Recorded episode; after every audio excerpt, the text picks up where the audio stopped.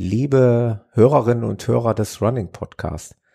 Die folgende Episode zu den schönsten Marathon- und Ultraläufen weltweit, Volume 2, so nenne ich sie mal, also die Fortsetzung zum ersten Teil, das war RP060, möchte ich einem Menschen widmen. Ich widme diese Episode dem Michael AKMHC, einem Hörer, der mich stets unterstützt hat. Unter anderem stammt der Aufkleber, der mein Auto ziert, von ihm. Er hat mich aber auch noch auf andere Arten und Weisen unterstützt. Ich äh, durfte mit dem Michael auch schon zwei Podcastläufe absolvieren, plus einen Sechs-Stunden-Lauf in Münster, zumindest teilweise. Dem Michael geht es aktuell gesundheitlich nicht sehr gut, ähm, weswegen diese Episode hier, Michael, falls du das irgendwann irgendwie mal hören wirst, für dich ist, weil ich mir sicher bin, dass die Läufe, die meine drei Gesprächspartner hier gleich ähm, abwechselnd vorstellen und besprechen, dass diese Läufe dir auch gefallen hätten. Michael, diese Episode ist für dich und liebe Hörerinnen und Hörer, ich wünsche euch ganz viel Spaß bei der zweiten Ausgabe zu den schönsten Marathon- und Ultraläufen weltweit. Viel Spaß!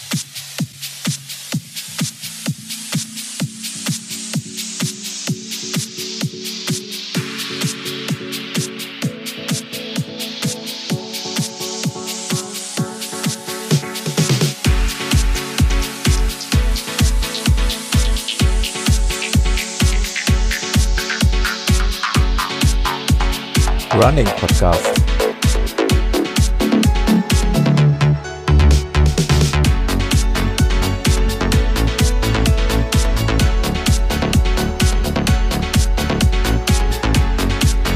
Episode 71.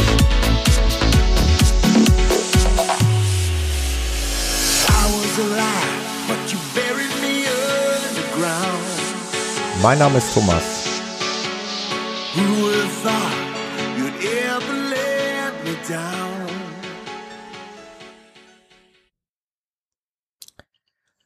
Und ich freue mich, dass ich den Robert aus Norwegen wieder in der Leitung habe. Hallo Robert.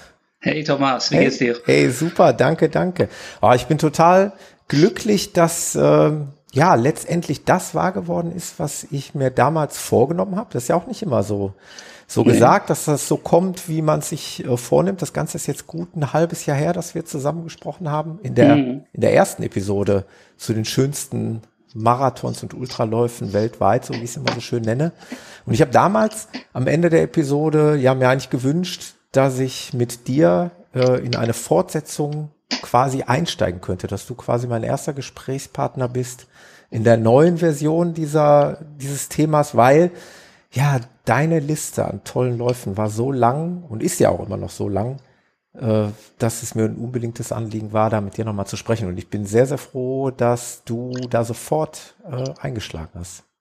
Ja, schön. Ja, das freut mich. Also vor ein halbes Jahr war es tiefsten, tiefsten Winter hier ja, und dunkel, wie geht's nicht mehr und jetzt ist äh, jetzt ist es hell fast fast äh, ganzen Tag und ganze Nacht so. Ja, wie sieht's denn in Norwegen jetzt aus temperaturtechnisch jetzt Mitte Juni? ich habe ja ich habe gesehen im Strava und alles, äh, ihr habt ja oh. Hitzewellen. Ja, ja, teilweise ja. über 30, fast 40 Grad hatten wir letzte ja. Woche. Und? Ja, wenn man das durch drei teilt, vielleicht ein bisschen mehr, dann, oh Gott. Oh Mann. dann liegst du etwa richtig. Ein bisschen Mitleid ja, habe ich jetzt, aber Robert. Ja, ist richtig schlecht gewesen. Aber, aber Gott sei Dank gerade bei all meinen Läufen bis jetzt. Ja. dann, dann, dann hat es immer geklappt, äh, temperaturmäßig. Ist das denn normal oder kann es denn auch schon mal ein bisschen wärmer sein bei euch? Ja, es kann schon kann wärmer schon, sein. Ja, ja. ja. Das, äh, aber äh, man kann nie sicher sein hier. Man kann nie sicher ja, ja, man kann nie Leider. Ja, okay.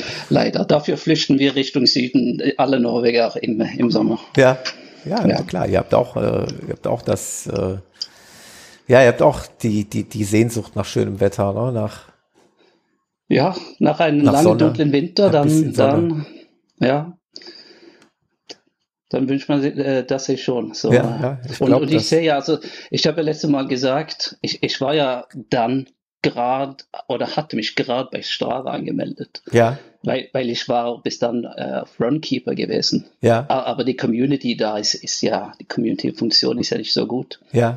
Und, und seitdem, die letzten sechs Monate, wo ich auf Strava bin, ey, dann werde ich so inspiriert und ich kriege ja so ein Fernweh, ja. wenn ich sehe all die tolle Läufe und äh, ja, ich habe ja viele Followers und followe viele von äh, vom Podcast ja. und, und kriege da richtig Inspiration von äh, you know, äh, Orte in äh, Deutschland und ja. in den Alpen und, und äh, wo ihr alle läuft. Das sieht richtig schön aus. So. Ja, genau die Inspiration und wirklich, das, das muss ich jetzt nochmal sagen. Also diese Episode mit euch dreien, also die erste Version zu den schönsten Marathonunterläufen, die ist sehr, sehr gut angekommen damals. Da gab es sehr, sehr gutes und äh, dankbares Feedback, weil das nämlich pure Inspiration ist für die Leute.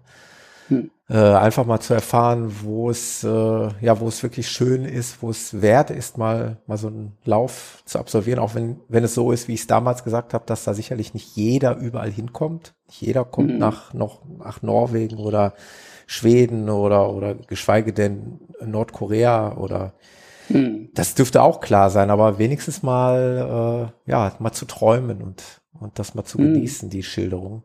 Das ist sehr, hm. sehr gut angekommen. Ja, schön. Bei den Leuten. Äh, wir haben damals ja gesprochen über, ich, jetzt, jetzt versuche ich das nochmal, ob ich das nochmal hinkriege, über Lucy Fjorden. Ist das, ja. das ist schon halbwegs gut ausgedrückt? Es wird immer besser. Es wird immer besser. du bist den ja damals, haben wir in der ersten Version schon drüber gesprochen, 2015 und 2016 hm. gelaufen, richtig? Ja, jawohl, genau. stimmt. Und damit können wir ja quasi dann jetzt einsteigen. Du bist den auch wieder 2017 gelaufen. Ja, wie war's, Robert? Letztes Wochenende. Letztes das. Wochenende. Also ja, quasi, jetzt haben wir fast Ende am, Juni, ja, irgendwann jetzt so Mitte Am Juni gleichen Tag wie der, ähm, äh, wie der Zugspitze. Ja, ja, okay, wieder zu da. Ja, ich ich habe es ja hier auf Strava gerade offen, am 17. Juni mhm. bist du denn gelaufen. Wie war's? Wie war's in der dritten Ausgabe für dich?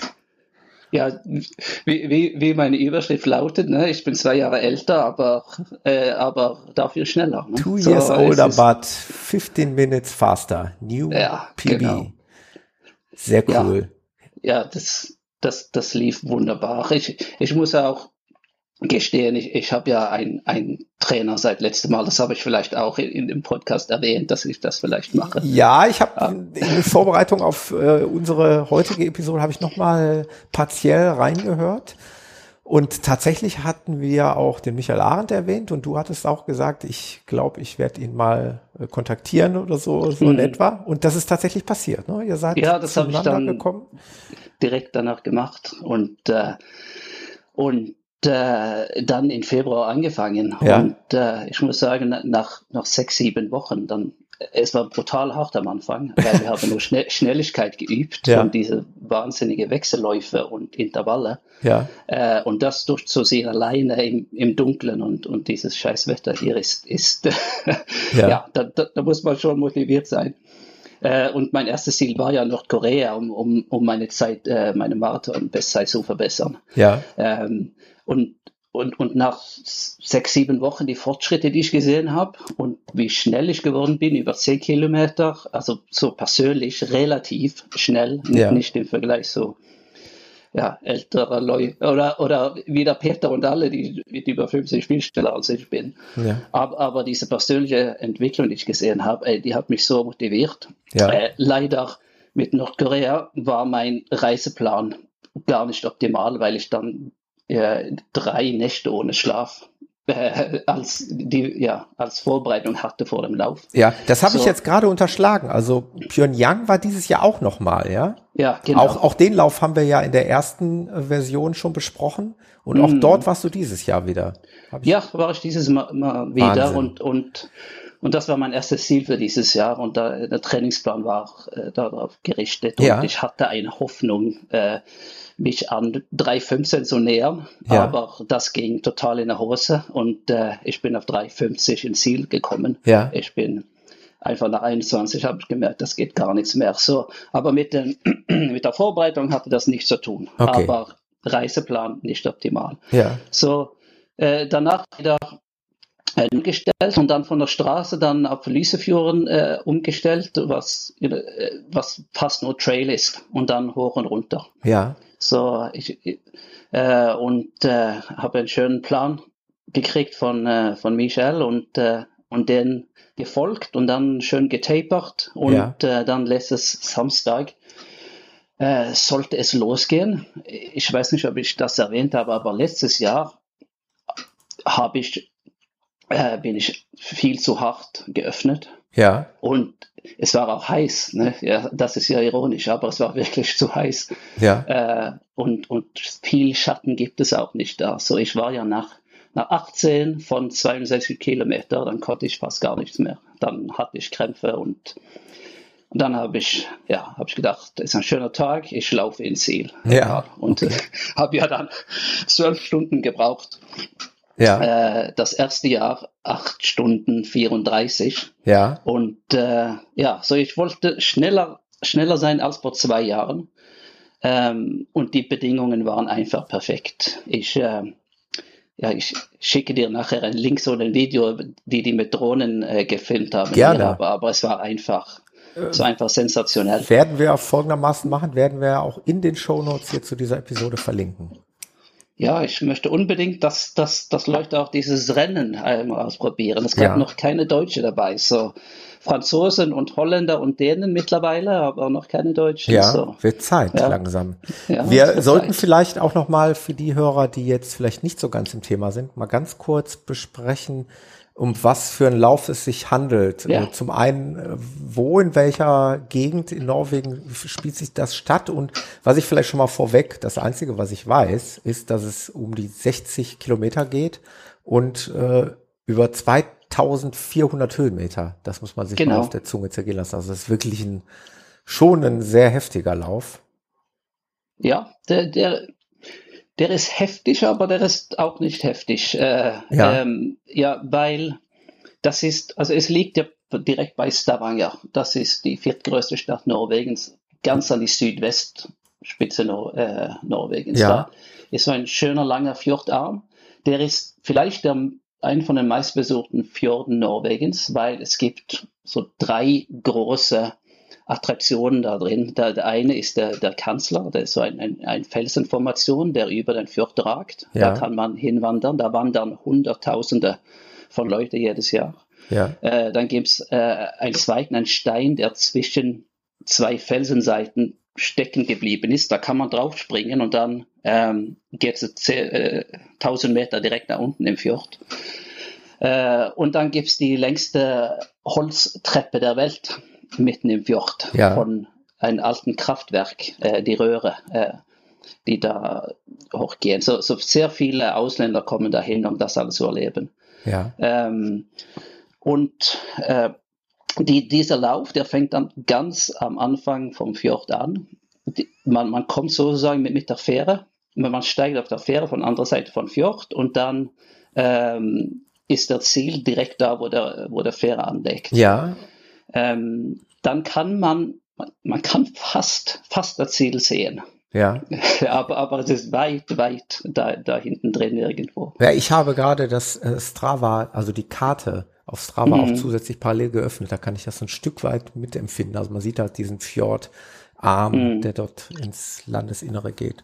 Sieht man sehr schön. Ja, Genau, und dann, ich, ich würde sagen, die ersten 25 Kilometer, das Mhm. sind die härtesten. ja, Und, und, aber es geht trotzdem sieben Kilometer erstmals auf Asphalt mhm. äh, los und dann nach sieben Kilometer, dann, dann geht es in Terrain rein. Und das ist schon sehr technisch, voll von Matsche, Ja. ähm, äh, fast kein Pfad, aber wirklich hoch und runter, äh, seitlich, ähm, ja, sehr, sehr herausfordernd. ja, Und äh, äh, aber, aber man muss nur ruhig rangehen da. Also einfach, da geht es sehr langsam. Und, äh, und, und ich gehe dann auch, jeder Anstieg gehe ich und dann einfach so locker ruhig versuche, äh, ja, versuche locker ruhig zu laufen, äh, wenn es äh, eben ist oder ein bisschen runter geht. Aber manchmal ist es auch schwierig so unten, obwohl es runter geht, weil Ja. es so viele Steinformationen und,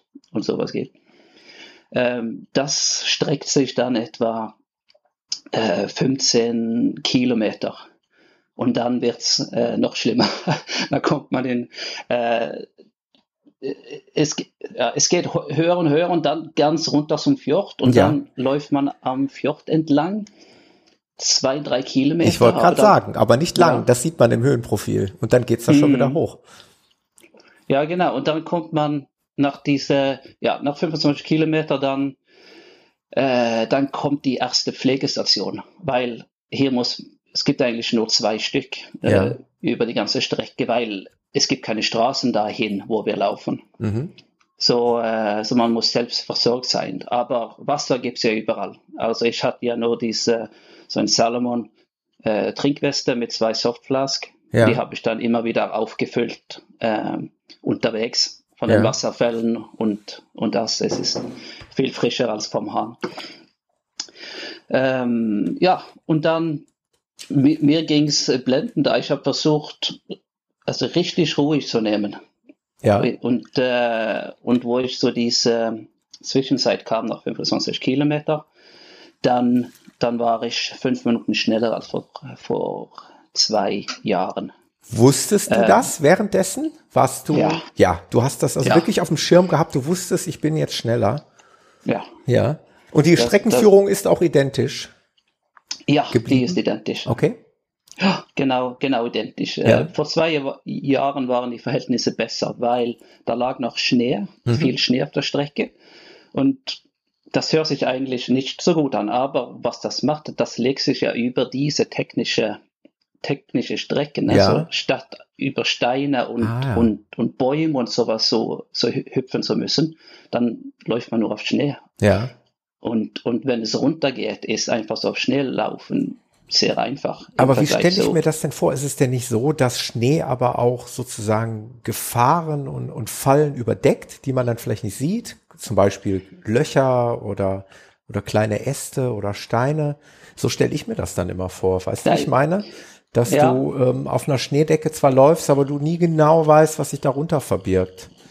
Nee, das, das, kann man sich so vorstellen. Also es liegen nur so fleckenweise Schnee. Ah, ja. Und zwar da, wo die Sonne äh, ja keinen Zugang hat, ja, ne, okay. das im Schatten liegt. Und, und da steckt es schon zwei, drei Meter tief. Ja. Ne, und, und deswegen ist es auch ziemlich kompakt. Mhm. Und, und dann hört es wieder auf. Also, und, und es ist nicht so, dass man Angst haben muss, dass man da durch, ja, durchfährt oder in ein Loch ja. hinein ja. Ja, fällt. Okay. Das, das hat man eigentlich nicht. Und gerade wo es richtig steil runtergeht, da, das liegt auch im Schatten, ja. äh, weil es, das sind so kleine Pässe und, und da kommt die Sonne fast nicht hin und äh, ja, dann kann man richtig schnell darunter. Ja. So, das war der Vorteil vor zwei Jahren. Äh, dieses Jahr war, war der ganze Schnee weg und äh, deswegen war es anstrengender. Ah, okay. Ähm, ja, und dann kamen wir äh, so diese 25 Kilometer Strecke und die zwei letzten Jahre habe ich extra Schuhe mitgehabt. Ja. Ja, und, und die mitgetragen. Auf mein, und dann hatte ich Camelback. Also quasi kein Dropback gehabt, Nein. sondern du hast es wirklich mitgeschleppt, die ja. Schuhe. Boah. Das haben viele gemacht. Ja. Und weil es wechselt sich so ab zwischen Asphalt und dann richtig technische Trails, ja. dann wieder ein bisschen Asphalt und dann Trail und aber dann am Ende 15 Kilometer Asphalt das, ah. und, und fast nur runter. Ah, okay. Mhm. So es ist, ich fand es sehr schwierig, einen Schuh zu finden, der für alles sowas passt. Ja. Und das erste Jahr habe ich die Innovates Trail Schuhe gehabt. Ja. Die haben ja dann ja keine Dämpfung überhaupt, so dass ich am Ende habe ich bemerkt, ey, das das tut richtig weh äh, wenn ich wieder auf Asphalt kam. Ja. Und, und dann habe ich letztes Jahr ähm, Kajanos und Trailschuhe gehabt und dann gewechselt äh, unterwegs. Äh, aber dieses Jahr habe ich gedacht, ich muss einen Schuh finden, der, der äh, okay, nicht der beste Trailschuh ist und nicht der beste äh, Asphaltschuh ist, aber der, ja, ja, der beste Kompromiss sozusagen. Ja. Und, und ich habe die Challenger, Hoka Challenger ATR 3 ja. genommen. Ja. Leider war das vielleicht nicht das Beste, weil die ganze Sohle kam ab nach diesem technischen Oh. Teil. Oh. Ja. nicht die ganze Sohle, aber die, ähm, aber, aber diese, ähm, ja, äh, Ja, ich weiß, was du meinst. Die, ja, du weißt, was ich meine. ähm, ja, die, die die sozusagen diese, Konturen. genau, ja, die, die, Gummihaken, die sich dann Genau. da festkrallen sollen. Das Profil mehr oder weniger. ja. Ja. Profil, genau. Genau. Das, das kam alles ab. So, ich hatte dann kein Profil mehr Oh, äh, oh, nach 18 Kilometer. Aber dann war auch das Schlimmste vorbei, so dass als ich wieder nach, nach dieser ersten Zwischenzeit, dann geht es etwa 15 Kilometer nach oben Ja, und, und nicht steil, aber sondern nur ganz langsam nach oben. Aber es ist halt 15 Kilometer lang.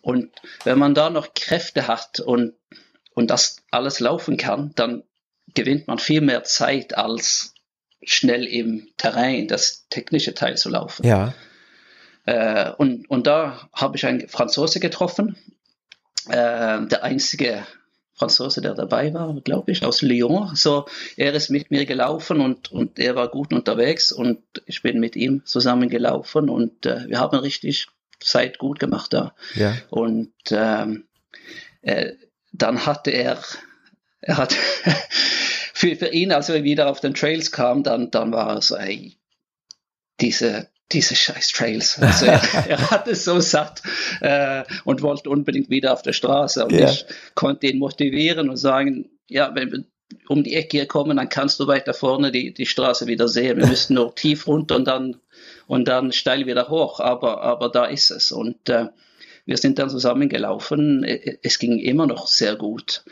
Äh, und wo wir diese letzte steile Anstieg gemacht haben, das kann man vielleicht dann an den Höhenprofil sehen. Ja. Da kamen wir, da kamen wir wieder auf Asphalt und dann ist er losgelaufen wie Wahnsinn. Hat sich so Und dann- gefreut über Asphalt. Ja, und, und dann hat man gesagt, wow, der, der Typ ist schnell. Er, Ja. er konnte nur bloß Er nicht konnte nur Asphalt mit, äh, laufen, kein Gelände. Ja. Ja, Ja, dann hat er 15 Minuten gut gemacht auf mich in, in 15 Kilometer. ja. Dann, okay. ja, so, er ist so 3,30er Schnitt am Ende gelaufen. Das war unglaublich. Boah, das ist schnell, ja. Stark. Ja, Ja, und So. am Ende ist bei dir eine Zeit, ich glaube, wenn ich jetzt überschlage, 15 Minuten schneller als vor zwei Jahren, richtig? ja, genau. Etwa, in Und- etwa. und- Mhm. Und ich muss auch sagen, also das, ich kam ins Ziel und, und ich war nicht kaputt. Ja. Also da, da wäre noch was drin, aber das ist so viel besseres Gefühl, als total kaputt zu sein und äh, finde ich persönlich, weil Ja.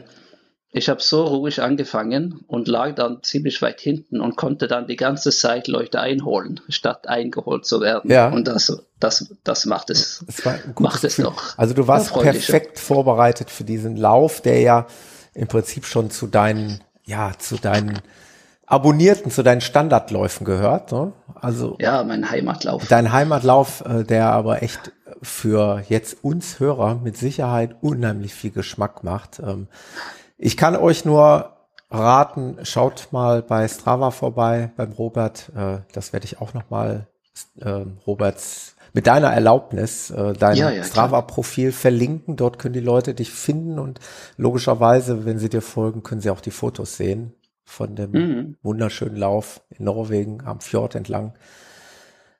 Der macht schon sehr viel Appetit.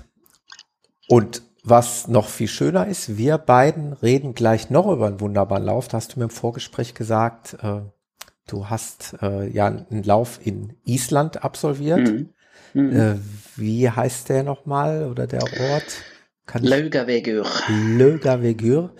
Und Mhm. darüber wirst du uns gleich berichten. Ich glaube, das wird mindestens genauso spannend. Und äh, wir sind mal ganz kurz offline und dann sind wir gleich wieder zurück in Norwegen. Bis gleich, Robert. Bis gleich.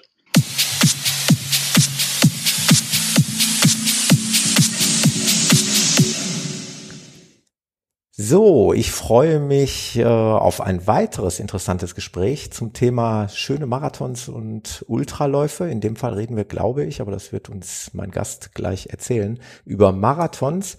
Und ich begrüße recht herzlich Senior Rolando. Wie soll ich dich ansprechen? Senior oder Rolando? Oder Roland? ja, ja, genau. Also ist, im Original ist es tatsächlich Roland, ja, aber ich sage mal gerne Rolando. Ja? Das kommt ein bisschen, das kommt ein bisschen daher, ich, ich war mal eine ganze Zeit lang also das, wie war das, so sechs Monate, ein bisschen mehr, in Lateinamerika oder Hispanoamerika, wenn man so schön sagt, und die konnten damit nichts anfangen. Also sie haben da wirklich so. immer konsequenter das ja. O hinten rangehängt.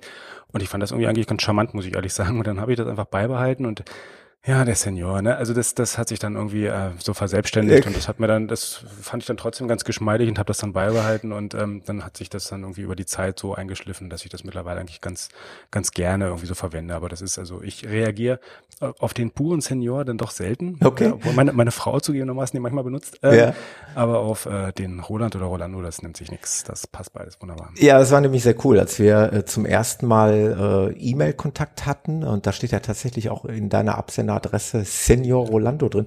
Und ich, ich, wie gesagt, wir kannten uns nicht und ich wusste jetzt wirklich nicht, mit wem habe ich es jetzt zu tun. Wie, wie spreche ich ihn an? Heißt er mit Vornamen Senior oder ist es ein Künstlername oder? Ja, daran arbeite ich tatsächlich. Da wollte man nicht am überlegen. Da hat mich neulich jemand darauf angesprochen, weil ich dann auf irgendeiner Veranstaltung war und da stand auf der, auf der Rednerkarte stand sowohl der normal bürgerliche Name als auch dann dieses Senior Rolando beides drauf. Der Mensch, mit, mit diesem Stück kannst du jetzt äh, zu, weiß ich nicht, irgendeiner Behörde oder was auch immer gehen und kannst es als Künstlernamen eintragen. Ja. Dann muss ich das das habe ich dann erstmal so weggebucht im Kopf und dann als äh, müsste man gerade mal machen. Ja, also das äh, sehr sehr cool. Spaß, ja. Hm. Und ähm, ja, als ich das erstmal unseren erste, unsere erste Kontaktaufnahme erstmal so ein bisschen beiseite gelegt habe, bis äh, dieses diese Idee gereift ist zu dieser sozusagen zweiten Version äh, dieser Podcast-Episode, ähm, da habe ich dann, ähm, habe ich dann im Nachgang, habe ich mich dann über dich informiert und musste feststellen, wir sind Kollegen. Du bist auch Podcast-Kollege.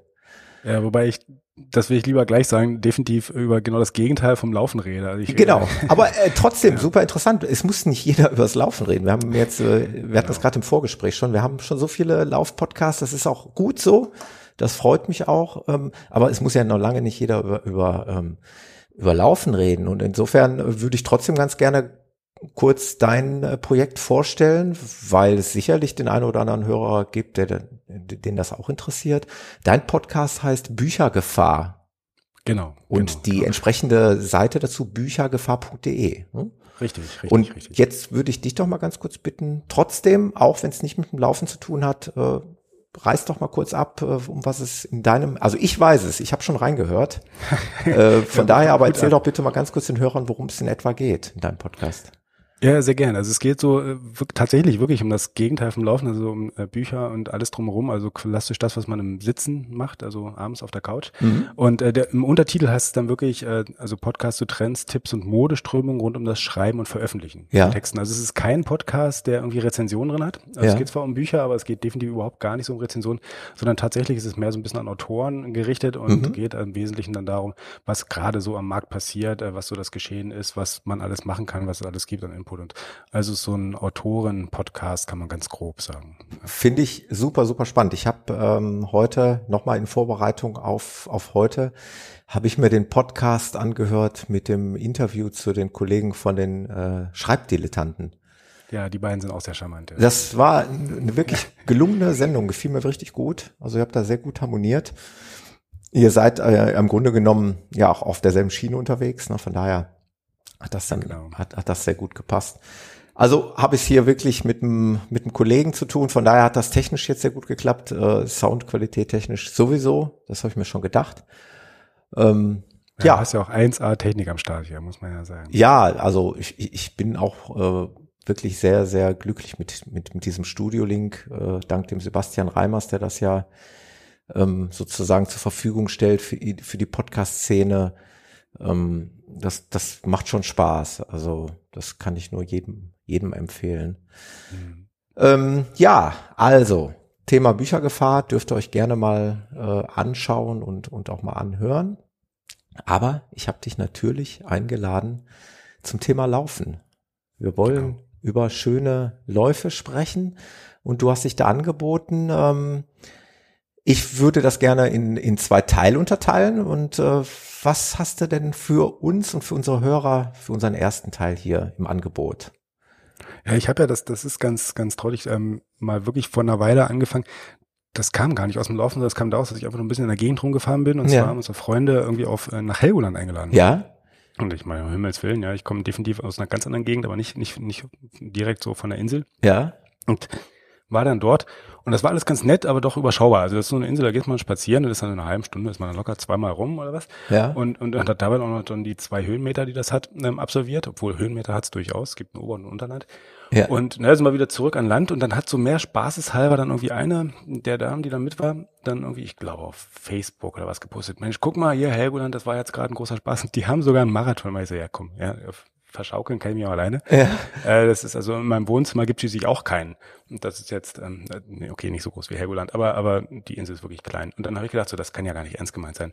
und habe dann mal geguckt und, und, und die meinen das tatsächlich. Also die Insel hat, glaube ich, irgendwie einen Quadratkilometer oder so. Und dann, dann gab es hier und dachte ich, so, und dann habe ich wie das, ich glaube, mit 90 Prozent aller ähm, Laufveranstaltungsanmeldungen ist, nehme ich mal so ganz wild an, also bei mir zumindest. Ja.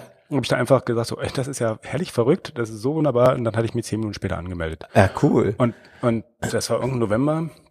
Und dann, der Lauf ist immer im Frühjahr, der ist, glaube ich, immer ganz kurz vor, ganz kurz vor Hamburg. Ja. Also vor dem Hamburg-Marathon. Ja. Irgendwie eine Woche vorher, glaube ich, oder sowas. Und dann, es war dann April, Mai. Ja. Und dann bin ich da wirklich hin und habe dann irgendwie, hat leider mit der Familie nicht geklappt, aber bin alleine hoch und habe dann da tatsächlich meine Runden um Helgoland gedreht. Also das ist ähm, auch tatsächlich ein großer Spaß gewesen. Und bisher, glaube ich, mein Sehenswürdigkeiten technisch wirklich schönster Lauf, weil man hat quasi ständig auf dieser Insel wirklich Wasser im Blick. Also es gibt ganz wenige Momente, wo man dann irgendwie mal tatsächlich kein Wasser sieht. Ja. Aber das, das gibt sich dann immer sofort und das ist, das ist schon traumhaft. Äh, es ist ja wirklich wahr. Also ich musste jetzt nochmal, ich meine, sowas kann man ja nicht alles unbedingt immer auswendig wissen. Also dass Helgoland nicht so groß ist, war klar, das hast du auch gerade erwähnt. Also eine Fläche von etwa 170 Hektar. Ist jetzt nicht nicht gerade die Welt, ne?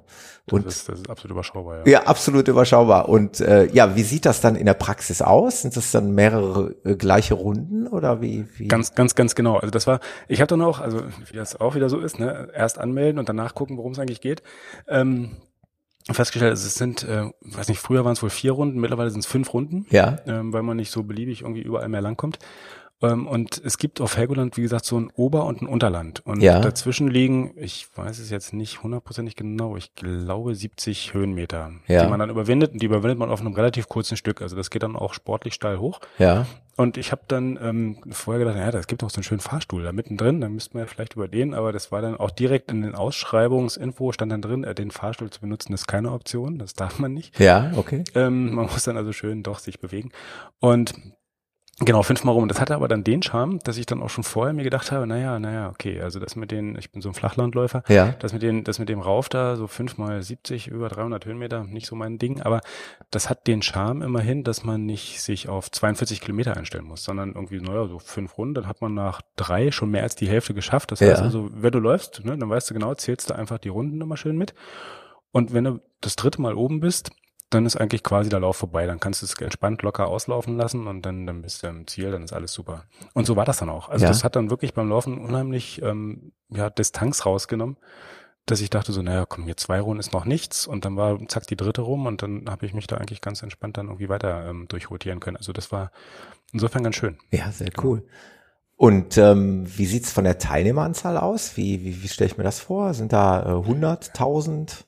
3000 ja, oder? Ja, das ist das ist schwierig. Also das ist man hat ja auf der Insel ähm, man, man kommt ja nicht beliebig hin und weg. Ne? Also man kann da nicht einfach ähm, so hinschwimmen, ja. sondern es gibt da so eine so eine Fährboote, also mhm. ein Katamaran und auch ein größeres Boot. Es gibt jetzt noch ein neues schönes. Aber man muss halt mit dem Boot fahren und und mit dem Boot zu fahren ist dann schon ein gewisser Aufwand, weil das fährt einmal am Tag hin, einmal am Tag zurück. Ja. Vielleicht auch zweimal, das weiß ich nicht so genau. Also nur das, was an Leuten auf die Insel raufpasst, kann dann auch eigentlich mitlaufen, ja. Und dann gibt's auch nicht beliebig viele Unterkünfte, also das ist ja, auch relativ das, schwer. Es wie hast so du das Hotels. gemacht? Hast du dort ähm, über, übernachtet oder bist du direkt wieder abgereist? Nee, nee, ich habe tatsächlich dort übernachtet. Also weil das ist, das wird dann auch knapp, also der Lauf. Ja, okay, das, das gar nicht, wie das von den, von den Uhrzeiten Und dann ist die Fähre war, nachher das, weg. Ne? Genau, die fährt irgendwie um 16 Uhr. Mhm. Und da müsste man dann doch bitte fertig und hoffentlich auch einigermaßen geduscht sein, um dann dort wieder zurückzukommen. Ja. Ähm, nee, also eine Übernachtung war dann schon mit bei, also dass ich dann irgendwie schon gesagt habe, ähm, das, das muss man so ein bisschen entspannter. Man kann ganz schwer, ich weiß gar nicht, ob das überhaupt technisch geht, an einem Tag hinlaufen und wieder runter, aber ich, ich, ich bin mir ganz nicht, nicht sicher, wann die Fähre morgens ankommt und mit dem Start, ob das so reichen würde. Also das könnte knapp werden. Ja. Hab ich dann nicht gemacht. Nee, nee. Aber es ist auch schön. Man kann auf Helgoland ganz wunderbar übernachten. Das hat, man hat dann auch irgendwann die totale Ruhe, kann dann total entspannen, ist völlig gechillt und kann dann ganz entspannt dann einfach loslaufen. Das ist wunderschön. Ah, das ist ja super interessant. Wann, wann, wann war das? Wann hast du den? Ja, das war jetzt sogar schon 2014. Das heißt, ja. ich habe völlig voller Schrecken, voller, äh, voller Entsetzen äh, neulich äh, erst mein, mein T-Shirt dann wirklich entsorgt. Also, dass ich bei dem Lauf geholt habe, weil das dann jetzt auch wirklich durch war. Ja. Ähm, so lange ist es dann quasi schon her, da jetzt drei Jahre, genau. Ja. Es ist aber, aber insofern auch ganz witzig. Ich habe dann auf der Fähre hin, also die war dann halt auch voll. Dann habe ich dann so Leute angesprochen, du siehst ja schon aus wie jemand, der jetzt auch bei diesem Marathon so mitmacht. Ne? Ja. Meine, ja, tatsächlich, tatsächlich. Ne? Und dann habe ich gedacht, so, naja, okay, und dann wie man manchmal so ganz naiv einfach fragt, so, ja, und wie lange machst du denn das schon und wie viel läufst du? Ja, so, ja, noch gar nicht so lange, so jetzt so sechs Jahre oder sowas. Und dann, das ist jetzt mein, ich muss jetzt lügen, mein 41, nee, mein, ja, mein 41. Marathon, meinte er dann sozusagen nicht. Moment, Moment, diese Kombination aus, ich mache das erst sechs Jahre und das ist der 41. Marathon, Boah. kriege ich gerade nicht ganz aufgelöst. Ja. Und das ist ganz faszinierend. Also da habe ich dann, bin ich dann gleich an jemanden geraten. Ganz Der ein richtiger der dann von sehr schönen Veranstaltungen. Ja, und das, Ja. und aber der hat wirklich wunderschön und auch Empfehlungen für alle möglichen anderen Sachen, also kommen wir vielleicht auch gleich noch zu, Ja. ähm, dann rausgegeben, weil er dann irgendwie, der hat, der kannte sie alle. Ja, und das ist insofern wunderschön gewesen, weil der hat dann auch von Sachen erzählt, die hatte ich definitiv nicht auf dem Radar, dass man das überhaupt machen könnte. Ich dachte schon, dieses Helgoland wäre auch ein Stück weit verrückt. Ist wirklich ist alles- verrückt. so, also, ist alles steigerbar. Es ist alles steigerbar. Und Ja. er kannte sie alle. Das war insofern sehr schön. Ja. also wenn ich wirklich sehe, also es ist ja wirklich eine, eine Mini-Insel, also mit, mit 1400 Einwohnern. Äh, ja, aber jetzt nochmal, wie viele Läufer kannst du nicht schlecht abschätzen? Ach ja, richtig, ja, Entschuldigung. Also, ich Ja, viel nee, würde mich nur mal interessieren. beantwortet. Ich versuche mir gerade nur die Größenordnung vorzustellen, wie auf so einer kleinen Insel jetzt sich so ein Marathon in Bewegung setzt. Man, man kennt das ja eigentlich. Dann sind es immer irgendwie 100 oder äh, so Genau. Hunderte oder oder ein paar Tausend sogar. Nee, ja, es ist, Das geht also da ja gar nicht, ne? Man startet, man startet nicht in Staffeln. Also Ja. es ist, äh, es gibt einen Startblock, da laufen alle los. Ähm, ja, ich glaube, es waren so um die 200, 250. Ja, ja, das macht vom Verhältnis her dann auch Sinn, ne? Den, ach, das ist ja Und dadurch hat man auch auf der, selbst auf der Strecke hat man, also man sieht schon immer noch mindestens einen anderen Läufer. Aber, und das ist das wirklich peinliche, ich habe es tatsächlich geschafft, äh, in einer Runde, ich glaube, es war in der dritten oder was, mich kurz zu verlaufen zwischendrin. Da habe ich ja gedacht, jetzt bin ich im falschen Film. Aber äh, da bin ich einfach irgendwie so im Tran, da war es dann an irgendeiner Stelle gerade ausgelaufen. Und jetzt ist keiner mehr vor mir, das kann nicht richtig sein. Und äh, habe dann gesehen, ich habe eine Kurve verpasst. ja. Und bin dann irgendwie dann diese, weiß ich nicht, 30 Meter wieder zurück und war dann wieder dabei. Also das, das habe ich auch gedacht, das muss man erstmal schaffen. Auf der Insel, so klein wie die ist und äh, mit dem doch zwar überschaubaren äh, Teilnehmerfeld, aber man sieht wirklich ständig Leute. Ja. Man ist nie allein äh, und sieht dann trotzdem kurz von der Strecke Hast zu immer. Sichtkontakt. Und äh, Zuschauer, also für die für die Insulaner mal ein bisschen Action, die stehen Genau, da hoffentlich und, und feuern an. Die machen, die machen genau das und das ist, das ist richtig große Klasse. Also ich habe da echt einen heiden Respekt. Also ich meine, das ist ja auf der Insel wettertechnisch immer so ein bisschen so eine Sache, Ja. wo wir relativ, relativ Glück hatten. Also vier von den fünf Runden bei mir waren strahlender Sonnenschein und die letzte hat dann geregnet. Okay. Aber die stehen dann wirklich die ganzen Stunden einfach da an der Strecke und rühren sich da auch nicht weg. Also Ja. ich hatte dann einige, die immer, da wusste ich dann irgendwie ab der zweiten Runde, die stehen, die Damen stehen genau dort, genau auf diesem Punkt, bewegen sich auch nicht einen Meter links oder rechts, Ja. haben dann irgendwelche Rasseln in der Hand und rasseln die ganze Zeit. Ja. Und dann gibt's irgendwie so diesen Dorfeisverkäufer, der hat da so seine Eisdiele mittendrin, da kommt man auch direkt dran vorbei. Ja. Der stand die gesamte Zeit vor seiner Eisdiele und ich, ich habe dann immer nicht so genau hingehört, aber ich glaube, der hat auch sein Eis angepriesen. Also ich weiß nicht, ob man sich sogar irgendwie eine, eine Waffel mit einer Kugel hätte von ihm abholen können. Ja. Das könnte sogar sein. Habe ich dann nicht gemacht. Aber ähm, das ist wirklich faszinierend. Also die sind dann, also ja, alle fünf Einwohner hätte ich jetzt gesagt, also vielleicht nicht alle 1400, aber ähm, da sind schon so einige da und dann auch so die Tagestouristen, die gucken dann immer mal so ein bisschen neugierig, was für skurrile Gestalten denn da jetzt wieder Sachen machen. Ähm, aber die sind dann tatsächlich dabei, ja. Und es gibt ja auf dem, also weiß nicht, wer Helgoland kennt, also auf dem Oberland, das ist dann so ein bisschen so freie, ja, freie Fläche, sondern so Wiese wäre jetzt, wäre jetzt falsch, aber äh, das ist so, ja, da steht halt erstmal nichts weiter rum.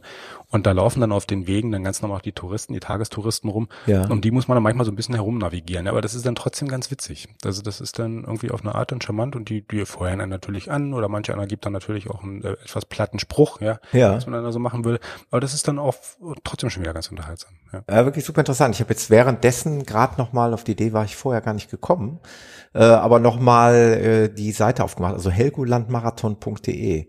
ist mhm. die offizielle URL und ähm, haben sogar einen großen Sponsor, Gerold ja, Steiner. Gerold Steiner, glaube ich. Genau, genau, genau. Ja, ist, also scheint schon ganz gut zu gehen. Ja, auf jeden Fall äh, auch für die Hörer. Ähm, es gibt äh, ausführliche Bildergalerien auf der Seite. Da kann man sich mal ein paar Bilder angucken. Da sieht man mal, wie das, äh, wie das ist, ein Marathon auf Helgoland zu laufen. Ja, genau. Es gibt auch die üblichen fünf Motive, die dann wahrscheinlich da irgendwie äh, immer mit dabei sind. Also diese Anna heißt sie, glaube ich, das ist dieser Stein, dieser Felsen ja. vorgelagert und dann oben drauf, ja. Ja, sehr schön. Ich kann auch ein falls, aber falls das jemand macht, ich hätte also eine Warnung, also ich habe ja, im Vorfeld, im Vorfeld so ein bisschen überlegt, ja, was halt schwierig wird, das sind also ja, Flachlandläufer, das wären diese Höhenmeter, also wo man an der Einstellung diese 70 Meter hoch muss. Ja. Aber das ist gar nicht so wild. Also ich meine, klar, da muss man halt das, das Stückchen da hoch, das, das schafft man dann schon. Ähm, womit, was ich völlig unterschätzt habe, war dieser Wind. Ah, also ja, die, ja, die, der ist ja und draußen auf der mhm. Nordsee, das pustet halt und oben auf dem Oberland ist es so, da, da geht's, weil da läuft man so ein bisschen hin und her in so Schläng, Schläng, ja. Schlängel, geschlängelten Linien und hat den halt also wahlweise von vorne, von der Seite oder von hinten, aber kann sich halt, wenn er von hinten kommt, immer kurz ausruhen und hat dann die Kraft, um dann wieder dagegen zu laufen. Das passt. Aber dann kommt man irgendwann runter und unten gibt's so ein Wellenbrecherbad. Das ist, ich habe keine Ahnung, gefühlt waren es 700 Meter, wahrscheinlich ist es deutlich kürzer. Ja. Und, und das läuft man so lang und das ist halt links eine Mauer, rechts eine Mauer und dazwischen läuft man und der Wind pustet einem in eine Richtung komplett frontal ah, entgegen. Ja, und das ja. ist irre, irre, irre ähm, demotivierend, ich sag's mal vorsichtig. Also das war wirklich ganz, ganz ähm, ja, unangenehm. Sehr schön war dann, es kommt in dem gleichen Kanal, wo man dreht hinten um und läuft dann wieder zurück. Und die, die einem entgegenkommen, die haben dann den Rückenwind da drin, die machen dann immer so ihre lustigen Späße, ne? ähm, wie, wie schön und locker und entspannt das doch gerade wäre und man pustet sich dann da und kämpft sich da voran. Also das war frustrierend. Also da sollte man sich darauf einstellen und das ist das Gemeine, Wind kann man so schlecht trainieren. Diese das Höhenmeter kriegt man irgendwie hin. Man kann genau. ja irgendwo hin, wo man dann rauf und runter läuft, ja. Aber man trainiert mal Wind. Das ist gar nicht so einfach. Also das stimmt. Das, das war echt mies. Ja, das, das ist ein guter Einwand. Äh, das ist tatsächlich hier jetzt so in den Regionen, wo ich laufe, es ist halt eher selten windig und man kann nicht wirklich im Wind laufen. Ich habe es aber auch schon mal gemacht bei einer Halbmarathon-Veranstaltung, habe ich auch schon mal hier im Podcast erwähnt, in Egmont an der Nordsee in Holland. Äh, dort habe ich mal einen sehr, sehr stürmischen Halbmarathon mitgemacht. Von daher weiß ich, wovon du redest. Ja, ist auch cool. Ich habe hier in der Vorbereitung ähm, immer dann so mich gefreut, wenn da mal schlechtes Wetter war. Ja. Dann immer so, auch so auf Twitter. Jetzt so, muss ich raus. End, endlich schlechtes Wetter, mal so richtig mies, super, super zum Training und mal den Kopf geschüttelt, äh, wie ist der denn gerade drauf? Aber ja, es, ja, man muss Gelegenheit nutzen. Aber mal so ein, genau, so diese Küstenläufe generell sind da gut geeignet für, glaube ich, wo man einfach sagt, so mal was ganz anderes, dann einfach schön so ein Strandlauf, Wind. Aus äh, welchem Bundesland stammst du? So, Entschuldigung, jetzt ja, kein Problem. Chaos veranstaltet. Ähm, ich komme ja aktuell momentan aus Baden-Württemberg. Ah, also ich bin zwar Zugereister, also okay. ich komme aus dem klassischen Niemandsland so in der Mitte, da ja. ich sag mal so, so irgendwo dazwischen Berlin und Hannover, da so aus dem flachen gar nichts Land, aber momentan aus Baden-Württemberg und wir haben jetzt zwar sportlich Berge, ja. aber ich bin ja noch kurz davor, also ich kann den, den Schwarzwald in der Ferne dann irgendwo, wenn ich dann so, weiß ich nicht, 20 Minuten auf dem Fahrrad dann mich hinbegebe, dann fängt er an. Ja. Aber da, wo ich normalerweise laufe, ist alles flach, windstill und harmlos. Ja, okay. Ja. Ja, da äh, jetzt vielleicht nochmal, ich weiß nicht, ob ich es am Anfang jetzt verbaselt habe, ob ich es nicht mitbekommen habe. Wie bist du auf diesen Lauf gekommen? Wie war, war das nochmal? Ja, das war also wie ich, ich war ich war ähm, auf Helgoland zu Besuch. Das war auch zum Ach, ja, das Mal, die ich wahrgenommen. Genau. Und und das, das war wirklich dann eher so ein Zufallstreffer, so, genau. dass dann, ja, ja, dass dann über Facebook wirklich eine Freundin meinte, Richtig. ja genau. Mensch, äh, Helgoland und ich ich habe wirklich gedacht, das wäre ein Scherz. Also, ja, ja, äh, klasse, war, war super. Ja, sowas muss man machen. Ne? Oh, ja. Genau, im Nachhinein war es auch ein schöner Scherz. Ne? Ja. Spaß gemacht. Ja, toll. Ja, Roland oder Rolando oder Senior, wie auch genau. immer. Ähm, ich würde mal kurz einen Break machen und wir beide werden uns gleich noch über einen super interessanten Lauf unterhalten, nämlich über den Untertagemarathon. Genau. Bin ich sehr gespannt. Wir hören uns gleich wieder. Alles klar.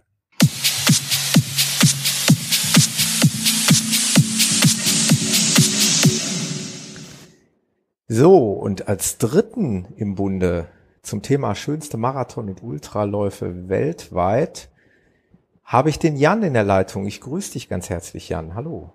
Ja, hallo. Hi.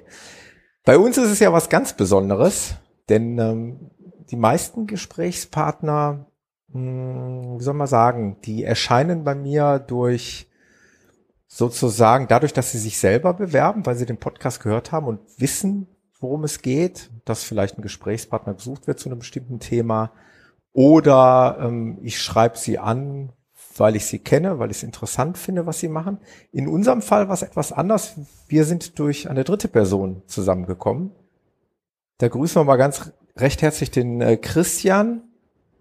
Der äh, hat nämlich mir den Anstoß gegeben, äh, dass ich mich mal an dich wenden soll, weil ihr beiden seid zusammen ja, so die Mutter aller Marathonläufe gelaufen, wenn man das so sagen kann, oder Jan? Den Athen-Marathon. Genau, das war auch eigentlich die Idee, wo es herkam, äh, dass ich, nachdem ich 2015 angefangen habe mit den Marathonläufen, der allererste war Hamburg, dann spontan nachdem es gut lief Duisburg, Berlin ja. und boah, kennt man alle Strecken, ein bisschen wenn schon Marathon aus nach Athen laufen, das wäre es doch. Und dann haben wir uns die Seite mal rausgesucht die sah damals noch aus wie von 1995, wenig vertrauenserweckend, noch keine neuen Daten für den nächsten Lauf, aber wir haben einfach mal aus Interesse geguckt. Ja. Und dann waren irgendwann die neuen Daten da und dann haben wir uns gesagt, komm jetzt äh, Butter bei der Fische, was kostet das Ganze? Sind hinten rübergefallen, wie günstig man Marathons laufen kann und haben uns dann gedacht, das machen wir jetzt einfach. Einmal das Ding laufen und sich dann nicht nur Marathoni, sondern Original-Marathoni nennen, das ist es und da fliegen wir hin. Aber wirklich, also ähm, als der Christian mir davon erzählt hat, äh, während eines gemeinsamen Laufs, den wir da zusammen hatten, ähm, da ist er mir erstmal bewusst geworden, dass das wirklich äh, die Mutter aller Marathons ist. Denn ich hatte das mal in der ersten Episode zu den schönsten Ultraläufen und Marathonläufen ja sozusagen so leger dahergesagt. Äh, für mich ist das irgendwie entweder der New York Marathon oder der Boston Marathon, weil das so die geläufigsten, die wahrscheinlich auch größten Marathonläufe. Aber im Grunde genommen ist alles äh, beim Athen Marathon entstanden oder besser gesagt im Ortsteil Marathon. Ne? Das ist ja letztendlich ein ja, eine Gemeinde in Griechenland. Da habe ich mich vorher jetzt mal ein bisschen schlau gemacht. Ich bin mal so, so frei gewesen, habe mich da mal ein bisschen eingelesen. Genau, und der ist ja dann im Krieg, der Läufer, mit dem Ergebnis dann im Marathon losgelaufen nach Athen. Er hat ein bisschen abgekürzt, der ist nicht die 42,195 gelaufen, sondern der ist querfeldein, hatte dafür mehr Steigung und Gefälle drin. Das hat ihm dann ja wahrscheinlich dann am Ende auch das Genick gebrochen. Genau die dies nicht wissen, äh, der ist dann ja angekommen und äh, nachdem er das Ergebnis verkündete, tot zusammengebrochen. Äh, ja. Und heute läuft man so ein bisschen um die Berge rum. Und was ich auch erst kurz vor dem Marathon rausgefunden hatte, ist, dass die Streckenlänge ja auch gar nicht aus Athen, sondern aus London kommt. Ah ja, okay, ja, sehr interessant. Guck mal, du weißt mehr als ich, auf jeden Fall.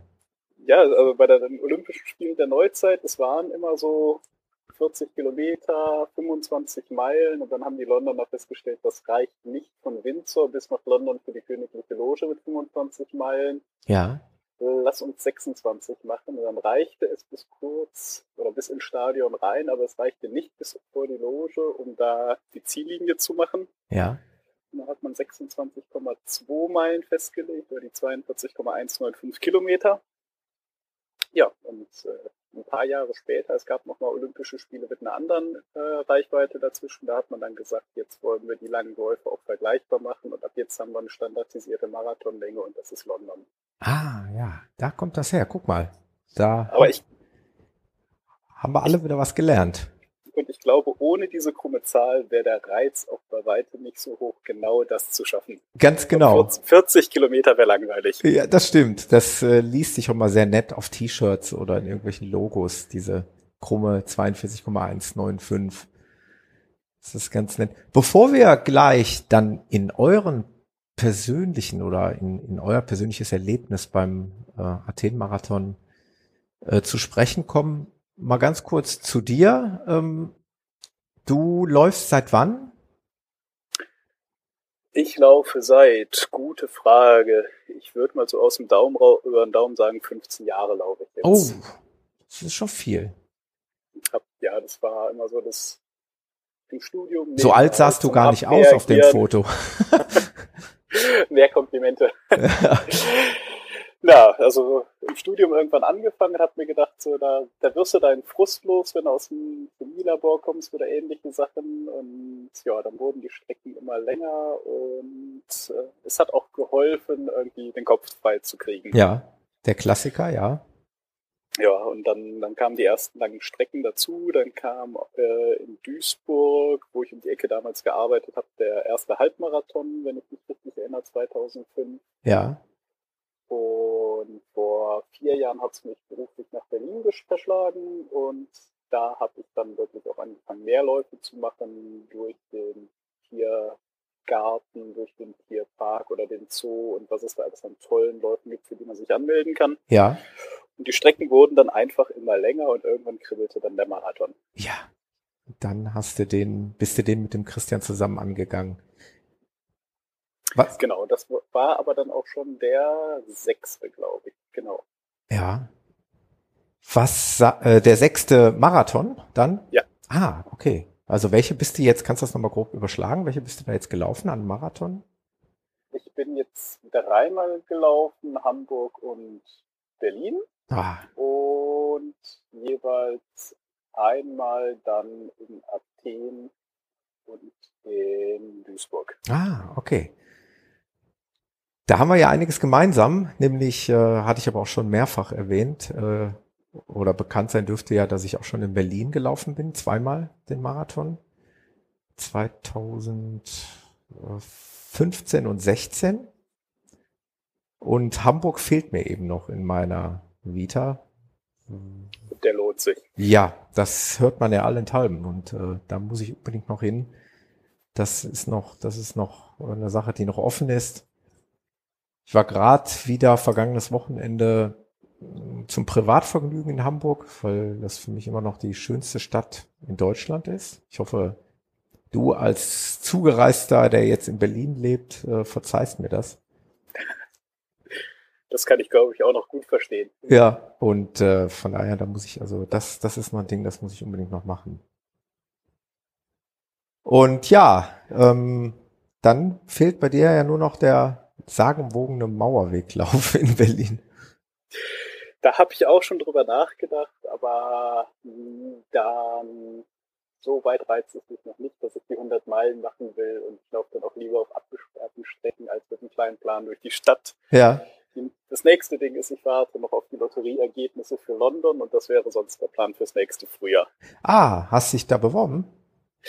Ja, mit einer Laufgruppe in Berlin haben wir auch mal rumüberlegt und dann kam die Idee, nächstes Jahr London wäre eine Idee, alle zusammen hinreisen und wir haben einfach mal alle das Los in die Lotterie geschmissen und hoffen jetzt, dass möglichst viele dürfen. Oh, das ist mit Sicherheit auch ein, ein, ein interessanter und sehenswerter Lauf. Das kann ich, kann ich natürlich gut nachvollziehen. Also da, wie groß wirst du die Chancen da äh, einschätzen? Ist das ähnlich wie Berlin? Ich sag mal, Berlin gefühlt, ich habe mich ja zweimal hintereinander auch beworben. Das ist ja ähnlich. Ne? Da steht ja auch nicht sofort ein Startplatz zur Verfügung, sondern kannst dich bewerben auf den Startplatz und dann äh, gibt es ja so eine Art Auslosung, aber gefühlt haben schon so 90 Prozent derer, die, äh, wovon ich gelesen habe, dass sie sich beworben haben, dann auch einen Startplatz bekommen. Und nur ganz, ganz wenige Absagen habe ich damit bekommen. Weißt du, wie das in London dann abgeht? Wie die Quote ich glaube, ist? Ich habe keine Vorstellung. Ich glaube, sie ist ein bisschen schwieriger als äh, Berlin. Ja. Äh, ja, in Berlin kriege ich auch immer wieder mit, dass Leute dann keinen Platz gekriegt haben, aber es hält sich echt noch im Rahmen. Ja. Und ich hoffe mal, dass London klappt. Ich denke mal, Chancen stehen hoffentlich größer als 50-50. Oh, das ist mit Sicherheit auch ein cooler Lauf. Das denke ich auch. Aber Achtung, Rechtsverkehr. das könnte zu Problemen führen. Das wird echt mal interessant. Gut, ähm, besagter Athen-Marathon. Einmal mal für die zeitliche Einordnung. Wann äh, habt ihr den absolviert? Wann war das? Den haben wir im November 16 gemacht, also vor ja, etwa acht Monaten, Mitte November. Schönes Wochenende, wo es noch mal richtig schön warm, knalle Sonne gab, ist genau das, was man für lange Strecken braucht. ja gut, wer nach Griechenland reist, der muss mit gutem Wetter rechnen. Ja. Ähm, wie habt ihr das von, vom vornherein geplant? Habt ihr das über einen Veranstalter gebucht oder habt ihr das alles auf eigene Faust? Also seid ihr sicher hingeflogen? Habt ihr euch selber Flüge gebucht oder habt ihr das alles irgendwie im Paket erworben? Nee, also Paket nicht. Da sind wir eher beide die individuellen Typen und da sind wir dann getrennt auch von Berlin und von Düsseldorf ah, angereist. Okay äh, haben uns dann am Flughafen getroffen und sind in die Stadt gefahren, haben uns ein schönes Hotel gesucht, haben da auch richtig einen Glücksgriff gemacht mit, äh, wir machen für den Marathon auch ein frühes Frühstück und packen nochmal alles drauf, was vermeintlich äh, für Marathonläufer äh, wichtig sein könnte, ja. inklusive Pasta und sonstigen Dingen morgens um vier. Ja. Und so eine selbstorganisierte Tour. Griechenland, das ist nicht kompliziert. Es spricht nicht jeder Englisch, aber man kommt doch ganz weit. Und das war genau die richtige Entscheidung. Ja. Ich denke, dem Veranstalter hätte man deutlich mehr Geld gezahlt, hätte ein bisschen mehr Komfort gehabt. Es gab sofort so Hospitality Desk dann am Flughafen, wo man alle Infos gekriegt hat, aber auch als normaler Läufer waren die sehr, sehr auskunftsfreudig und haben einem da weitergeholfen. Okay, ja, das hört sich ja schon mal schon mal gut an. Und ähm, der war an, an, an welchem Tag? War das auch ein Sonntag oder? Genau, das war auch ein Sonntagslauf. Und wann seid ihr normal. angereist? Wir sind am Donnerstag hin mhm. und haben dann genau das Gegenteil von dem gemacht, was wir uns vorgenommen haben. Wir sind am Freitag rauf auf die Akropolis gekratzt ah, und ja. sonstige Sachen, hatten jeden Tag eigentlich 40, 50.000 Schritte schon auf der Uhr stehen, nur vom Rumlaufen mhm. gefühlt. Und haben uns dann gesagt, am Samstag, da machen wir jetzt ganz entspannt und fahren mal nach Piräus runter und legen uns nur am Strand. Ja. Keine so schöne Stadt, aber ein netter Strand und ein bisschen rumgelaufen. Am Ende waren es, glaube ich, abends wieder 30.000 Schritte. Eieieiei. Ja, ich, ich, ich kann das 100% nachvollziehen. So geht's mir immer in Berlin. Ich habe es also, ja, wie gesagt, zweimal hintereinander gemacht. Und äh, an, bei beiden Malen habe ich natürlich auch den großen Fehler gemacht und bin echt den Tag vorher, den Samstag, da noch wie wild durch die Stadt gelaufen mit meiner Family und äh, ähnlich wie du es beschrieben hast, ich hatte ein bisschen weniger auf der Uhr, aber immer mal so ein Halbmarathon am Ende des Tages. Äh, das sollte man natürlich, wenn man jetzt den Marathon ernsthaft angehen möchte, eigentlich nicht tun. Aber auf der anderen Seite, wenn man mal da ist, möchte man auch nicht nur in der Ecke rumsitzen und warten. Ne? Ja, und bei dem Ernsthaft haben wir uns auch beide gesagt, ankommen ist das Ziel, denn wer mal nach Athen Marathon und Höhenprofil, Marathon und Höhenprofil sucht, der wird feststellen, der hat ein ganz anderes als die, die man sonst kennt. Echt, ja? Ähm, man läuft, ja, also man fängt an an der Küste ja. oder ein Marathon läuft dann zum Marathon-Denkmal der Schlacht. Ja. Da geht es noch mal ein bisschen bergab, da ist man dann fast auf Meeresspiegelhöhe und dann kommt die erste Anhöhe mit einer deutlichen Steigung und dann kann man sich noch mal ein bisschen rollen lassen für ein, zwei Kilometer. Und dann hat man wirklich 13 Kilometer am Stück eigentlich durchgehend Steigung von so 40 auf 250 Höhenmeter. Oh ja, ich lese das gerade in Wikipedia. Ja, 240 Meter über dem Meer ist der höchste Punkt der Strecke, genau. Ja. Und äh, insgesamt waren es, glaube ich, so 400, 500 Höhenmeter nach oben, die man da auf dem Lauf macht. Mhm. Und da fängt der Respekt vor dem Lauf schon beim Landeanflug an, wenn man das anguckt. Ja, das glaube ich. Aber es ist auch mal schön, die äh, Marathonstrecke, die man dann in Kürze absolvieren wird, mal von oben zu sehen. Aber gut, man sieht man sieht sie ja nicht eingezeichnet. Man kann es nur erahnen, wo es in etwa lang man, geht. man sieht sie zweimal, weil es ja, es ist ja kein Rundkurs, sondern man wird ja morgens mit dem Bus runtergefahren Ah. und man fährt echt die ganze Zeit bergab, bergab, bergab, Das bergab. ist kein Man Rundkurs. Sich, ah, okay. nee, du fängst ja im Marathon an Ja, klar, logisch. und das wir ja Ende ist dann gesagt. im und Natürlich. das alte Stadion in Natürlich, Athen. Also klar. das Sonst ist schon eine tolle Kulisse auch diese Geschichte, Einlauf. die du eingangs erzählt hast, ja gar keinen Sinn machen. Okay, Jan, äh, wir unterbrechen mal ganz kurz unser Gespräch und hören uns gleich wieder in äh, Griechenland. Bis gleich. Alles klar, bis gleich.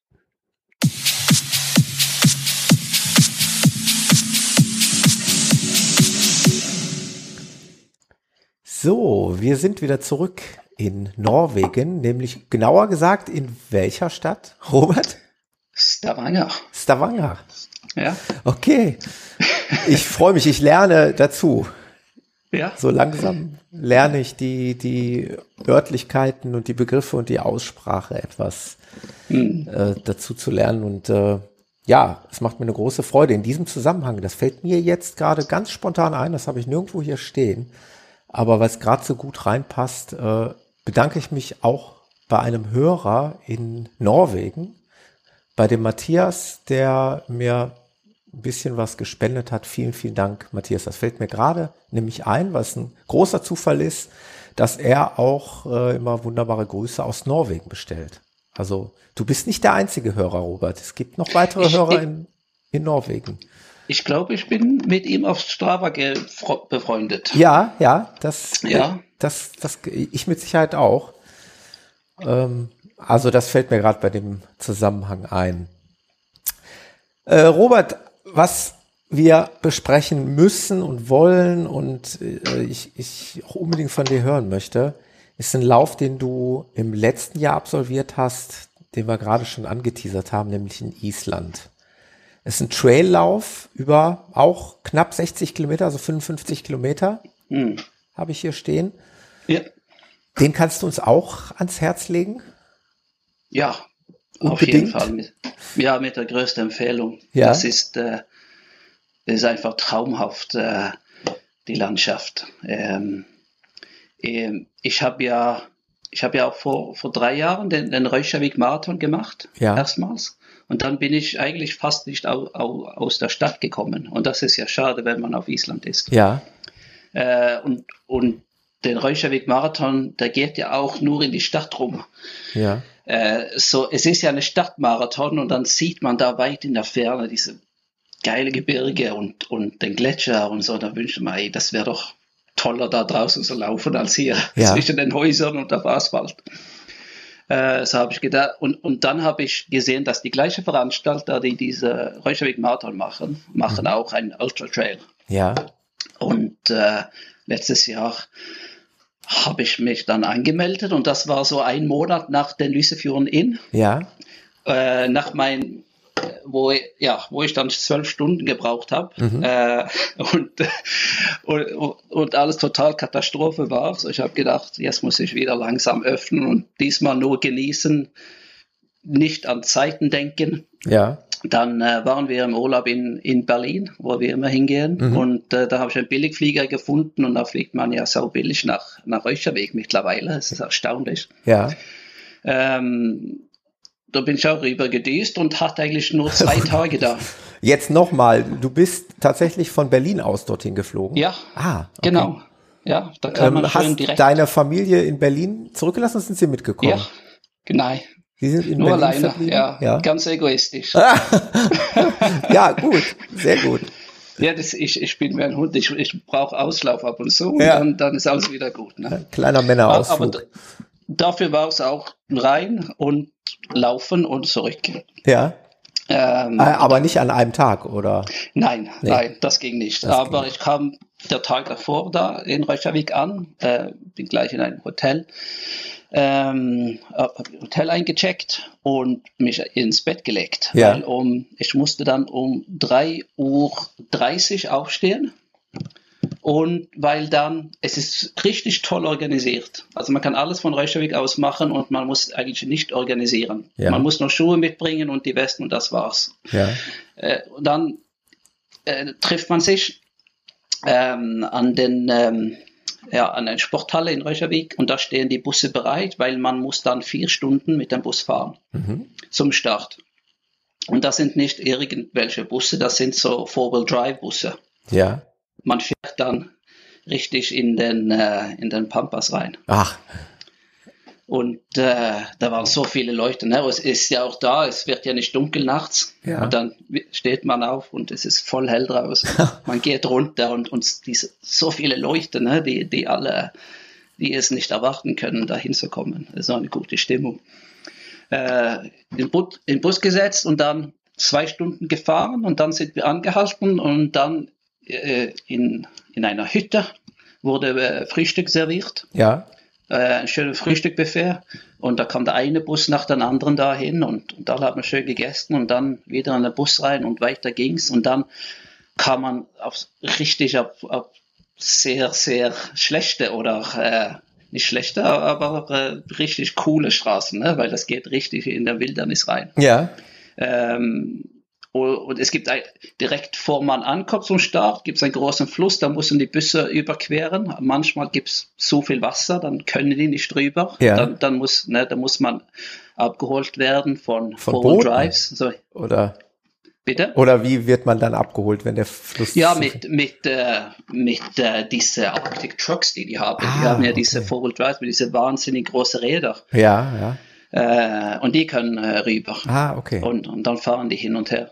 Ja. Äh, da kommt man an diese Ort an, mitten auf Island. Der, das, das ist so schön. Das ist, äh, also mir, also ja, was soll ich sagen, das war, das war wie, wie Eden oder äh, aus, ja, aus dem Bibel. Ne? Das, das was, genau, es war wunderschön. Äh, es war grün, es war, äh, und das ist drumherum, es ist, es ist alles nur Asch und Schotter, also ja. von diesem vulkanisches äh, Gelände. Ja. Aber gerade da ist es grün und es gibt diese heiße Quellen so sehr viele haben sich direkt dann ja, im, im Wasser geworfen und, und einfach rumgeschwommen, Aha. obwohl es nur 5 Grad war. Ja. Äh, und, und es ist sauwarm. Ne? Äh, und da, ja, ich weiß nicht, wie viele Tausend da waren, aber da gibt es eine kleine Hütte und dann sonst nichts. Vielen hatte äh, waren schon da und hatte gezeltet. Ja. Ähm, und ja, es war Zelt überall und dann kamen alle die Busse an und äh, dann hatten wir noch 45 Minuten, bevor es losging. Ähm, dann wurde etappenweise gestartet, so die schnellsten zuerst ja. und nach fünf Minuten danach äh, wieder die zweitschnellsten ähm, und so weiter. Ich glaube, ich bin in Gruppe drei oder vier gestartet, weil es ist einfach, man folgt einen Trail und, und dieser Trail hier ist ein meist berühmten Trail oder, oder ähm, ja, ja, man nennt das Wort Trail, äh, auf Island. Mhm. Das heißt, sehr viele Touristen und ähm, wandern auch da. Die, ne, das ist so ja. eine, eine berühmte Wanderstrecke, das fast alle Isländer einmal im Leben gemacht haben müssen. Ja. So, aber die nutzen meistens zwei bis vier Tage dafür und dann gibt's diese Hütten unterwegs, wo man äh, einfach reingehen kann und übernachten. Ah ja, okay. So, so man läuft man, man folgt diese Strecke genau. Und ähm, ja, wenn man da anfängt, dann, dann geht es rein in diese, dieses, ja, es, es sieht, äh, ja, du kennst ja Herr der Ringe, ne? Ja. Ja, da, dann hat man ja diese, nicht da, wo die, äh, nicht da, wo die, äh, wie heißen die, die Hobbits wohnen, ja. aber da, wo es äh, vulkanisch und äh, ich habe die Namen vergessen von denen, aber wo es so, äh, ja, schwarz und, und äh, Dampf kommt aus dem Boden raus. Ne? Mhm. Man, man läuft ja durch diese vulkanischen Gebiete da und es ist äh, es ist nicht schön, aber es ist geil trotzdem. Ich weil, eine ganz tolle Stimmung wahrscheinlich, ne? Dann ja, das ist einfach. Die, die Stimmung ist ja un, unbeschreiblich. Ja. Weil überall, wenn diese Dämpfe hochkommt und es riecht ja nach faule Eier, diese ja. äh, Sworbel-Dioxid oder, oder wie es nennt. Ja was daraus kommt, das, das, das die Stimmung ist, ist unbeschreiblich. Und dann, dann geht's einfach hoch und dann kommt man auf den Gletscher hoch und dann läuft man auf, auf Gletscher und es ist, es bläst, es ist kalt und äh, aber trotzdem wunderschön zu sehen, diese Formationen. Ähm, es ist ja schwarz und nur Asche und dann, aber dann nach einer Weile kommt man, geht's steil wieder nach unten und dann kommt wieder Gras. Ja, Wahnsinn. Und, und dann wird's richtig schön, weil da muss man zwei, drei Flüsse überqueren. Ähm, da stehen auch, da stehen schon Rotes Kreuz und alle und, und helfen dir, weil, weil die Flüsse, als die sind richtig, ja, wenn es viel geregnet hat, ist es ja. schon gefährlich. So, die halten dich fest und, und helfen, und helfen dich dabei. Aber man wird richtig, richtig nass. So, äh, ja. wenn man darüber kommt, man läuft weiter, da kommt man so eine Strecke, wo es auch aussieht als, als in der Wüste. Ja. Man sieht nichts außer Sand und schwarze Sand und, und die Felsformationen sind weg. Äh, da läuft man da ewig, aber plötzlich wieder geht's runter und dann kommt man in diese, wie dieser Hobbital, ne? Alles wird grün, die Bäume kommen und, und es ist einfach wunderschön wie ein, äh, wie im Regenwald. Ja. So, und diese Unterschiede da, das, das, das macht es, ja, das war, ich bin einfach gelaufen und, und habe nur gestaunt, also von der Natur her. Das war, finde ich, äh, das größte Erlebnis, Lauferlebnis, das ich hatte, so naturmäßig. Das, das war wunderschön. So, das kann ich nur aber äh, so richtig empfehlen. Ja. Die Organisation ist super, ne? Und man zahlt ein bisschen für den Bussen, aber alles es ist für einen gemacht und man kommt ins Ziel nach 55 Kilometern in dieses schöne Tal und da wird äh, Mittag serviert und äh, äh, man geht baden in diese heißen Quellen. Ja. Äh, ja, traumhaft. So, und dann wird man vom Bus wieder abgeholt, vier Stunden zurück nach Reykjavik. Äh, ja, und äh, nächsten Morgen früh ging es zurück nach Berlin. Boah, so, das war ich fast, bin, fast wie im Traum. Ich bin fassungslos. Das ist ja ein, ein Wahnsinnserlebnis. Es ist ein unheimlich toller Lauf sein und eine unheimlich tolle Landschaft und das, das hast du dann aber auch quasi dann wirklich tatsächlich komplett alleine erlebt. Ne? Also nicht mit irgendeinem ja. Laufbuddy-Kumpel, nicht mit der Familie, sondern du hast das echt komplett alleine genießen können, was ja auch wunderschön ist. Ne? Man ist nicht abgelenkt, man ist mit sich selbst und der Natur im, im Einklang wahrscheinlich. Du konntest das richtig gut genießen. Ja, aber äh, man, man, man, man redet man ja lernt Leuten natürlich unterwegs. Leute kennen, ja, genau. Ja, das, genau. Das man, man lernt. Leute kennen und äh, alle, alle reden mit allen da und, Ja. und keiner hat Stress da, weil Ja. es ist halt, alle, alle genießen es noch. Toll. Das So, klingt ganz äh, toll. Ah, da bin ich froh, dass wir den, den Appetithappen hier auch noch in den Podcast geworfen haben. das ist äh, mit Sicherheit für den einen oder anderen mal eine Überlegung wert, äh, weil so einen Flug hat man schnell mal gebucht. Hm. Äh, Es, es, es gibt hier in, in meinem Bekanntenkreis, der ist auch bekannt hier aus dem Podcast, der Jan, ähm, Ja. der hat hier vor kurzem mal gebucht, den sogenannten Hidden Run. Ähm, Das habe ich gesehen in genau, Stockholm, ne? Genau, er Ja. wusste im Grunde genommen Das nicht, ja cool. wo es hingeht. Er wusste nur, dass er morgens zu einer bestimmten Uhrzeit an einem bestimmten Ort in Köln sein muss. Mhm. Und dann ging es tatsächlich äh, zum Flughafen und dann haben sie ihre T-Shirts bekommen, wo eben Stockholm drauf stand. Dann wussten sie, Mhm. okay, es geht nach Stockholm. Sind dorthin geflogen, sind dort eine Runde gelaufen. Äh, ist ein bisschen Sightseeing, denke ich mal, durch die Stadt. Ähm, einiges gesehen beim Laufen und sind am selben Tag wieder zurückgeflogen. das kann man auch das, mal machen. Sowas reizt mich, ne? das Ja. so machen, weil ich, leider meine Frau mag gar nicht joggen. Ne? Also ich habe Ja. eine, eine Herausforderung da. Also ich muss es immer ja, kurz und schnell machen, wenn Ja, ich sowas mache. Kurz und schmerzlos. Genau, und das darf nicht so viel Zeit in Anspruch nehmen. Es muss schnell gehen. Nein, genau. Sehr toll. Ganz klasse, ähm, Robert. Dann würde ich dich gerne noch ansprechen auf einen kleinen Ausblick. Und den hast du uns eigentlich schon in der ersten Episode gegeben. Aber die Zeit rückt immer näher. Leider. Robert möchte, muss oder möchte 100 Meilen laufen. Hm. Und zwar 100 Meilen in Dänemark, oder?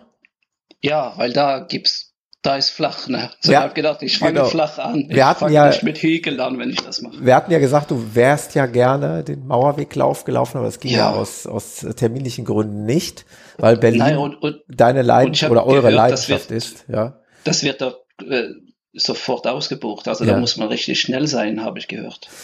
Aber jetzt bist du ersatzweise angemeldet in Dänemark. Erzähl noch mal kurz ein bisschen was zu dem Lauf. Ähm, also es ist tatsächlich 100 Meilen Mhm, durch ja, Dänemark. ich habe ja, wie ich letztes Mal erzählt habe, vor zwei Jahren einen 100 Kilometer gemacht. Ja, Und, und dann hat's mir aber, äh, es hat zwei Jahre gedauert, bevor ich dann wieder sowas ja, machen wollte. ja, Und ich habe ja, soll ich noch ein 100er machen oder ja, ja. gleich versuchen, so ein 100 Miles. Und, und bei mir rückt ja die große 4 Nulls äh, immer näher. Also nächstes Jahr werde ich 40. Ich habe ich hab irgendwie, ich muss alles schaffen dieses Jahr. vorher alles 40 werde. abhaken. Ja. Nein, mach dir keine Sorgen. Es geht auch nach 40 noch so weiter. weiter. Ja, es geht ich, weiter. ich sehe da auch offen.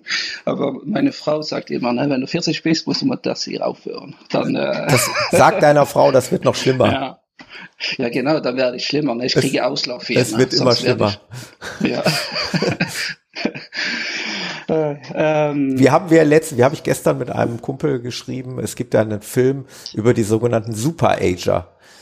Also Ja. das sind die Menschen, die zwar alt sind und teilweise auch richtig alt sind, aber total sportlich und Lust haben Mhm. an Sport und alles noch können wollen und auch teilweise können. Also von daher, wir sind auf dem besten Wege zu den Super-Agern. ja. Ja, ich habe äh, ich hab in Nordkorea einen, einen Däne getroffen und der, äh, er ist 160 Marathons gelaufen. Boah. Da, da gibt es in Kopenhagen, jeden Sonntag wird ein Marathon äh, organisiert. Ja. Aber jeden Sonntag. Und, und der ist offiziell dann. Ne? Das ist eine Runde und, und so ein Marathonverein macht das da. Ja. So die können dann jeden Sonntag einen Marathon laufen. So, so er macht da so 20, äh, 20 Stück im Jahr, macht er immer da die gleiche Runde. so ich, ja, und, und er hat dann von dieser 100 Meiler auch erzählt in Dänemark. Ja. Ähm, er, er, und ich glaube, er war, er ist dann auch gelaufen, aber konnte es empfehlen und, und, und ich habe mich dann auch äh, angemeldet. Und das liegt, äh, wenn man Dänemark kennt von der Karte, dann gibt's ja ganz im Norden gibt's einen Fjord, der heißt Limfjord. Mhm. Der läuft von Westen nach nach Osten. Es ist fast wie ein Kanal, also, also es äh, durchquert Dänemark ja. äh, komplett. Und da so ein bisschen westlich, da liegt ja auch die zweitgrößte Stadt Dänemarks, Aalborg oder Aalborg, wie es geschrieben ist. Ja. Ein ähm, bisschen weiter westlich in diese Limfjord, da, da liegt eine Insel, der heißt Mors. Ja. Äh, und diese, äh, und diese äh, 100 Meilen, der geht dann einmal rum. Das ist dann 100 Meilen. Wow. So ist eine große Insel, aber es folgt die, ja, folgt die komplett die, äh, die Küste. Wow, stark. So, das ist, ja, überwiegend Asphalt. Ja. Und das wird ja, aber, aber ich mag die Abwechslung. Jetzt komme ich von, von ein paar, drei Trailläufer und ja. jetzt wird aber richtig Asphalt wieder. Ja. Ähm, und ähm, ja, fängt, fängt um 9 Uhr morgens an und äh, ja. Und dann gibt so, es eine bestimmte Cut-off-Zeit wahrscheinlich. 26 Stunden. 26 Stunden. Mhm. Man darf, man darf weiterlaufen, aber offiziell also bis äh, zum nächsten Morgen Rennen. 11 Uhr quasi. Mm, ist wow. das Rennen dann beendet. Und dann spekuliere ich, ne? Ich habe ja wie, ja, was soll man erwarten da, ne? Ich ja. habe ja mit Michael gesprochen, er macht mich gerade den Plan dafür. So, ja. ich bin gespannt, wie das aussieht. Ähm, aber, aber, was kann man das so hochrechnen, wie du auch? Ne? Jetzt hast ja. du eine 100 Kilometer Zeit. Ja. Äh, kann man das dann hochrechnen ja. und sagen, ja, ein Hunderter, noch 60 Kilometer, dann, wenn man dann die 100 Kilometer Zeit mal zwei mhm. vielleicht. Mhm. So, aber keine Ahnung. Aber du wirst es uns bald beantworten können. Mal sehen. Und, und du? Und du? Ja, gute Frage, Robert. Äh, ja. Ich, ich, ich weiß es auch nicht. Also ich bin mittlerweile so weit, dass ich sagen würde, dass ich nicht kategorisch ausschließen würde, nochmal 100 Kilometer zu laufen. Wobei mhm. mich doch eher äh, solche Dinge reizen würden, wie du es jetzt äh, regelmäßig äh, ja auch machst und auch getan hast. Mal solche Trailläufe über 60, 70 Kilometer, so das wäre auch mhm. nochmal, das hätte mal für mich einen Reiz. Und über 100 Meilen denke ich äh, absolut momentan gar nicht nach. Aber Nein. es hat bei dir auch zwei Jahre gedauert. Genau. Vielleicht kommt es noch. ja. Also der Mauerweglauf natürlich, äh, das wäre auch noch mal so eine Sache, die, ja, ja finde ich auch sehr reizvoll. Um, ähm, weil da machen ja, diese 160 Kilometer so richtig Sinn, ne, den, den, den Lauf der Mauer äh, da nochmal abzulaufen. Das wäre schon eine interessante mm, Sache. Ja, das, das wäre richtig interessant. Ich habe ja so eine Aufnahme von mir, wo, wo ich äh, äh, mir selbst gefilmt habe bei den 100 Kilometern. Und dann habe ich ja gesagt, ja. bitte erinnern, nie wieder, nie wieder, nie wieder anmelden. das war so bei 85 Kilometern. Ja. So, aber nein, hilft nicht, habe ich gelöscht. Du, du ich wollte gerade sagen, du kennst mein Motto mittlerweile, sag niemals nie. Das soll ja, man nicht tun. Genau. Das, das kann das doch so schmerzhaft sein, aber gerade wir Läufer vergessen ja dann nach einer äh, Qual und nach Leiden, auch wenn es auch 100 Kilometer Leiden sind, wir vergessen das sehr schnell wieder. Ja, es ist unglaublich, wie schnell man das vergisst. Weil genau. auch von Lüsteführern, ich kann mich nur erinnern, diese eine Minute, wo ich dann, wo es richtig emotional wurde, du weißt, du kriegst deine Bestzeit und, und es fühlt sich einfach großartig an alles. Ja. Dann, diese eine Minute ist, ist, was mir stecken geblieben ist. Ne? Und ja. das alles andere, wo es weh tat und alles das ist, ist irgendwie weg. Ja, ja, es ist ganz toll. So. Äh, das heißt, also im September sind diese 100 Meilen jetzt angesagt und du beginnst jetzt mit dem Trainingsplan im Prinzip in Kürze.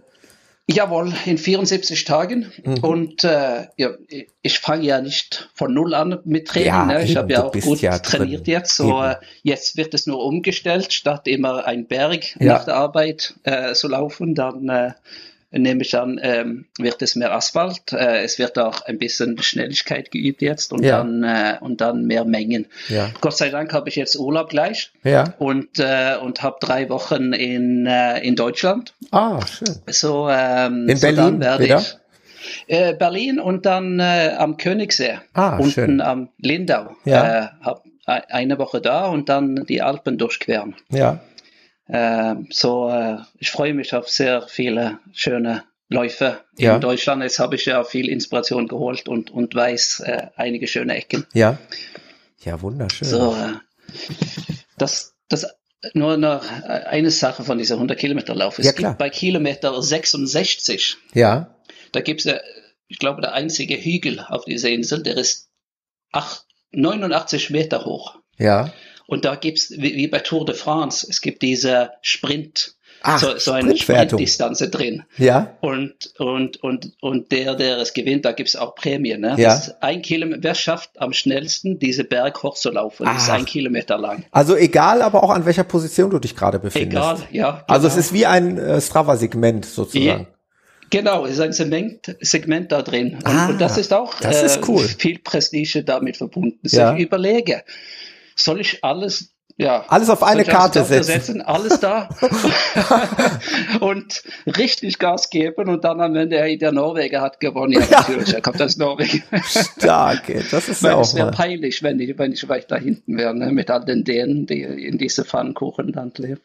Äh, egal, echt, ja. Aber klar, die, ich meine, wenn man dann realistisch überlegt, dann, dann kommt man sehr schnell zu dem Gedanken, okay, es wird so viele geben, die es genau darauf anlegen, ne? die genau mhm. dieses Segment gewinnen wollen und die, die wahrscheinlich auch schnell sind. Ja, man muss ja überlegen, man hat danach 100 Kilometer noch zu laufen. Genau, genau, und das ist das. das. Das wird man also wahrscheinlich aus Vernunftstunden ne, eher nicht tun, oder? Mal schauen, wenn der Tag kommt. Dann, dann niemals nie sagen, aber niemals man hat die und, beste, und man hat den Plan, aber dann guckt man da und da stehen so die Leute, ich habe Fotos gesehen, da stehen die echt die ganze Zeit ein Kilometer lang und feuern dich an, wie bei ja, Tour de France natürlich. bei diesen Pässen. Ist ja dann auch ein Spektakel, ne, wenn die Leute ja. da Gas geben. Das ist natürlich mhm. super, es ist eine super Idee, super klasse, ja. sowas einzubauen. Das, das nimmt so ein bisschen die Langweiligkeit aus, aus dem Lauf für die Zuschauer. Mhm. Die erleben dann nochmal ein Spektakel. Also, dann wirst du uns, ich, soll ich es schon wieder sagen? Soll ich schon wieder sagen, wir werden irgendwann eine dritte, eine dritte Ausgabe dieser Reihe schönste Marathons und Ultraläufe produzieren und du wirst uns erzählen, wie du das Segment bei Kilometer 60 66 66, wie du das absolviert hast und äh, denk an uns, wenn du da hochläufst. Denk daran, okay, dass ja, ich denke an die Prestige da. Genau, an den Prestige und denk daran, du hast uns davon erzählt und du darfst uns nicht blamieren. Du musst, du musst alles geben. Genau. Und du wirst uns irgendwann davon vielleicht hier wieder erzählen können. Und dann wirst wohl du verraten, dass du dich für ein 100 Meilen angemeldet hast. Vielleicht, ja, genau. Ja. Möglich ist das. Vor allen Dingen, also tatsächlich, wir hätten, es ist, also es ist eine never-ending Liste. Äh, wir hätten immer noch so viel Material hier zu besprechen wir, wir haben immer noch nicht über, über Texas, Russland, äh, über die Schweiz, über USA, Island, äh, Australien, Italien gesprochen. Also wir hätten noch genug Material. Von daher würde ich es wirklich nicht ausschließen, dass wir uns, sofern du Lust hast, ich habe es ohnehin, äh, dass wir uns nochmal hören. Ähm, vor, allen ja, Dingen, vor allen Dingen auch verbunden nochmal mit der Bitte auch nochmal weitere, an weitere Hörer, äh, ihr könnt euch weiterhin melden, wenn ihr auch interessante Läufe, äh, über interessante Läufe zu berichten habt, meldet euch bei mir, dann bauen wir nochmal eine dritte Version zusammen.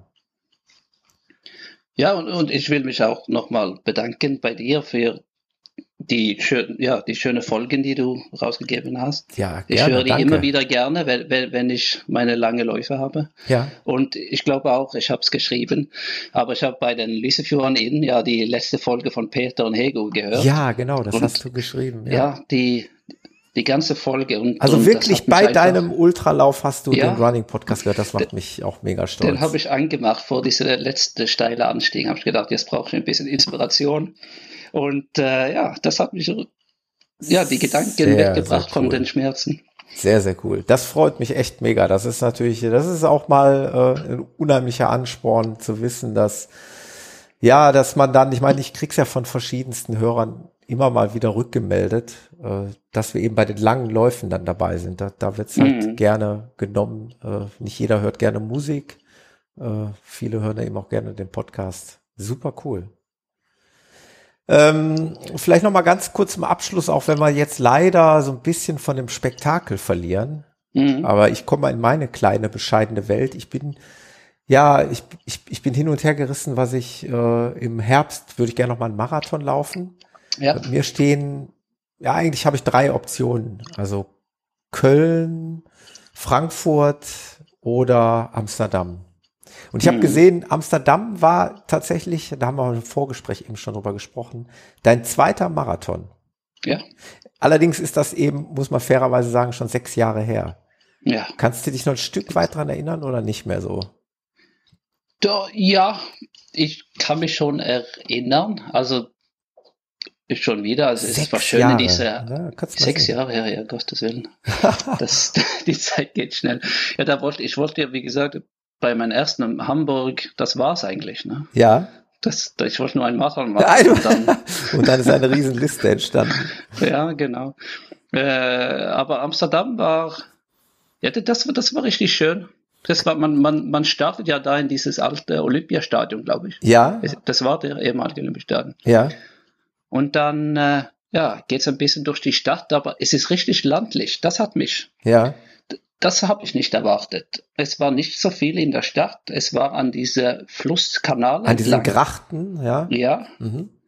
Und, und ja, das war schon ziemlich eng, kann mich erinnern. Ja. Also bei meist, die meisten anderen Stadtmarathons nutzt man ja die ganze Straßen, aber da wird ziemlich eng. Ja. So, äh, aber ja, so. Ich hatte ja Hamburg in Erinnerung. Ja. Und, und ich dachte, Amsterdam wird, wird bestimmt das Gleiche, weil, weil da war richtig, in Hamburg war richtig tolle Stimmung, ja. wie erwähnt. Aber da war es so, es war richtig landlich. Ich hatte fast das Gefühl, dass ich hier beim Trainingslauf war, ja. weil, weil es war nicht so viele Leute äh, da unterwegs, weil es kein Platz ja. dafür war und es gab keine Häuser und, und fast nichts mehr da. Weil ja eigentlich die Holländer mhm. wirklich bekannt sind für ihre Stimmung. Also ich kenne das mhm. ja vom Halbmarathon hier in Venlo es ist eine unfassbare Stimmung, weil die Holländer sehr, sehr sportbegeistert sind. Laufsport ja. und, und Radsport begeistert ja sowieso. Mhm. Und ähm, von daher hätte ich jetzt gedacht, dass da vielleicht auch, aber wie gesagt, das ist auch schon sieben Jahre her, ne? Da muss man, oder sechs, da muss man, ja. muss man mal sehen. Ja, vielleicht, ich kann mich, was ich erinnere, das ist diese, ja, wo wir dann aus der Stadt kamen. Und ich habe mir gedacht, hey, warum laufen wir aus der Stadt? Und ja. ich dachte auch, da wären Häuser überall, aber und das hat ja lang gedauert. Aber wo wir wieder reinkamen und am Ende große Stimmung, großartig. Ja. Ab, absolut. Aber, aber es gab nicht ganzen Weg diese Stimmung. Ne? Es gab am Anfang und dann am Ende. Ja gab's gab's richtig gute Stimmung. Ja. Aber auch die Strecke lief auch durch ein paar Industriegebiete, bevor ja. wir dann richtig in die Stadt reinkamen. So, ich hatte ja gehofft, dass es mehr im, im, im Zentrum von Amsterdam wäre. Ja, okay. Ja. Ja so, gut, da muss äh, ich, da muss ich noch mal gucken. Vielleicht hat sich ja auch die Streckenführung, kann natürlich ja, durchaus sein, dass sie sich geändert hat. Ja, so, das, das, äh, ja. das, das, das nur mal so nebenbei, also diese Option. Frankfurt bist du ja im Jahr darauf auch gelaufen, ne? Da hätte ich mm. dich mhm. jetzt auch zu befragen können, wobei da weiß ich ja relativ viel drüber, weil der Peter ja aus der Gegend stammt ja, und das genau. ist ja quasi sein äh, Heimmarathon. Und daher mm. bin mhm. ich da natürlich gut informiert. Und Köln bin ich selber schon zweimal den Halbmarathon gelaufen, also auch dort kenne ich mich ganz gut aus. Ja, ist das empfehlenswert? Also Köln, ja, sicherlich auch von der Stimmung her. Mhm. Weil das Ganze äh, spielt sich ja Start und Ziel am, am Kölner Dom ab. Ja. ist natürlich auch ein Hotspot und äh, auch mit Sicherheit eine gute Stimmung. Also ich glaube, ich habe mal die die äh, Strecke oder die Streckenführung mal mich angeschaut und, und die scheint auch ziemlich kompakt zu sein. Die ist sehr winkelig, genau. Ja. ja, ja. Sehr viele hm. Abzweigungen wohl. Ähm, also ist nicht so flüssig zu laufen. Nein. Aber nur gut. Ja. Ja, schauen wir mal. Vielleicht wird's Amsterdam. Ähm, wunderschöne Stadt. Ja, so es ist ja eine so. schnelle Strecke. Ja. Das ist es ja. Ja. Mhm.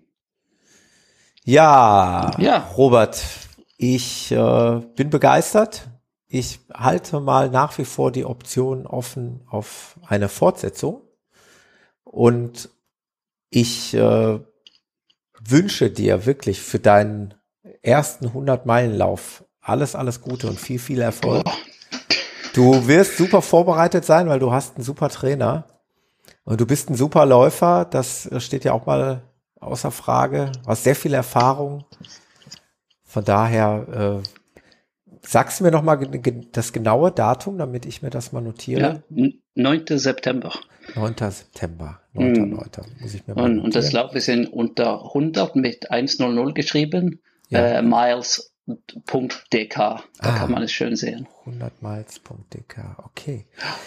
Wir werden das und, im Auge behalten, sowieso, mindestens auf Strava und Co. Mhm. Und vielleicht wirst du uns irgendwann hier nochmal erzählen können. Würde mich sehr freuen. Wenn ich es überlebe. Ja, mit Sicherheit. Ja. Robert, für heute erstmal ganz recht herzlichen Dank für deine erneute Inspiration, für deine Schilderungen und Erzählungen und für die Zeit, die du uns hier gegeben hast. Ja, danke ebenfalls. Danke. Ich freue mich auf Deutschland bald im Urlaub. So. Ja, viel Vergnügen wünsche ich dir bei uns. Ja, Dankeschön. Und bis die Tage, Robert. Mach's gut. Jo. Tschüss. Tschüss. Der Robert und ich sind nochmal zurück. Wir hatten gerade äh, im Nachgespräch zum Podcast äh, eine super coole Idee und die möchte ich äh, möchte ich äh, euch mit dem Robert nochmal nahe bringen. Und zwar ist der Robert sozusagen, man könnte es jetzt so sagen, so auf, auf kleiner Deutschland-Tour mit seiner Familie. Mhm. Ne, du besuchst ein bisschen Familie und Freunde in Deutschland. Mhm. Und wir beide haben gerade schon quasi in, äh, so einen kleinen, groben äh, Termin abgesprochen, wo wir beide uns treffen werden, hier mhm. im, im, vielleicht im Ruhrgebiet, in der Nähe zumindest, wo wir einen kleinen Lauf absolvieren. Und der Robert ist nicht abgeneigt oder ganz im Gegenteil, wird sich sehr freuen, vielleicht den einen oder anderen Hörer äh, auch noch irgendwo, wie du es gerade so schön formuliert hast, zwischen Gelsenkirchen und Berlin zu treffen, oder? Ja, genau, Robert? weil ich habe, wie gesagt, wir haben vom Auslauf gesprochen und ich darf mal wieder drei, vier Tage alleine sein. Ja. Äh, während meine Frau ihre Familie äh, besucht. Ja. Und äh, in, ich habe dann vier Tage, um von Ruhrgebiet nach Berlin zu kommen und dann, dann habe ich einfach vor, die schönste Ecken zu laufen. Und ich würde mich freuen, mal, wenn jemand was empfehlen konnten. Genau, sag doch mal grob, um welchen Zeitrahmen es sich handelt, ganz grob. Es muss ja jetzt nicht ja. in Stein gemeißelt sein, aber Nein, dass die das Leute wär, ungefähr wissen, über welchen Zeitraum wir sprechen. Das wäre zwischen 18. und 21. 22. Juli. Ja, das ist doch mal ja. eine Aussage. Und dann bin ich auch eine Woche in Berlin. So, wenn jemand in Berlin sind, dann äh, Bitte, melden. Leute, meldet euch bei Robert am besten zum Beispiel über Strava. Das ist am einfachsten, genau. dem Robert zu folgen. Ich werde ja, wie gesagt, sein Profil hier verlinken. Und wer da Lust hat, den Robert mal zu treffen und ihm ein paar schöne Strecken in Deutschland zu zeigen, bitte schreibt ihn an. Wir beide haben jetzt schon was gefixt. Wir werden uns höchstwahrscheinlich treffen und äh, ihr solltet ja. auch die Gelegenheit nutzen und das zu tun. Das war uns noch ein Anliegen, das wollten wir noch hinten dran hängen. Okay, Robert? Gut, danke dir, Thomas. Ja, ich danke dir für die tolle Idee. So connecten wir noch mal ein paar Leute. Ja. Aber jetzt, mach's gut, bis dann. Danke, tschüss. Tschüss.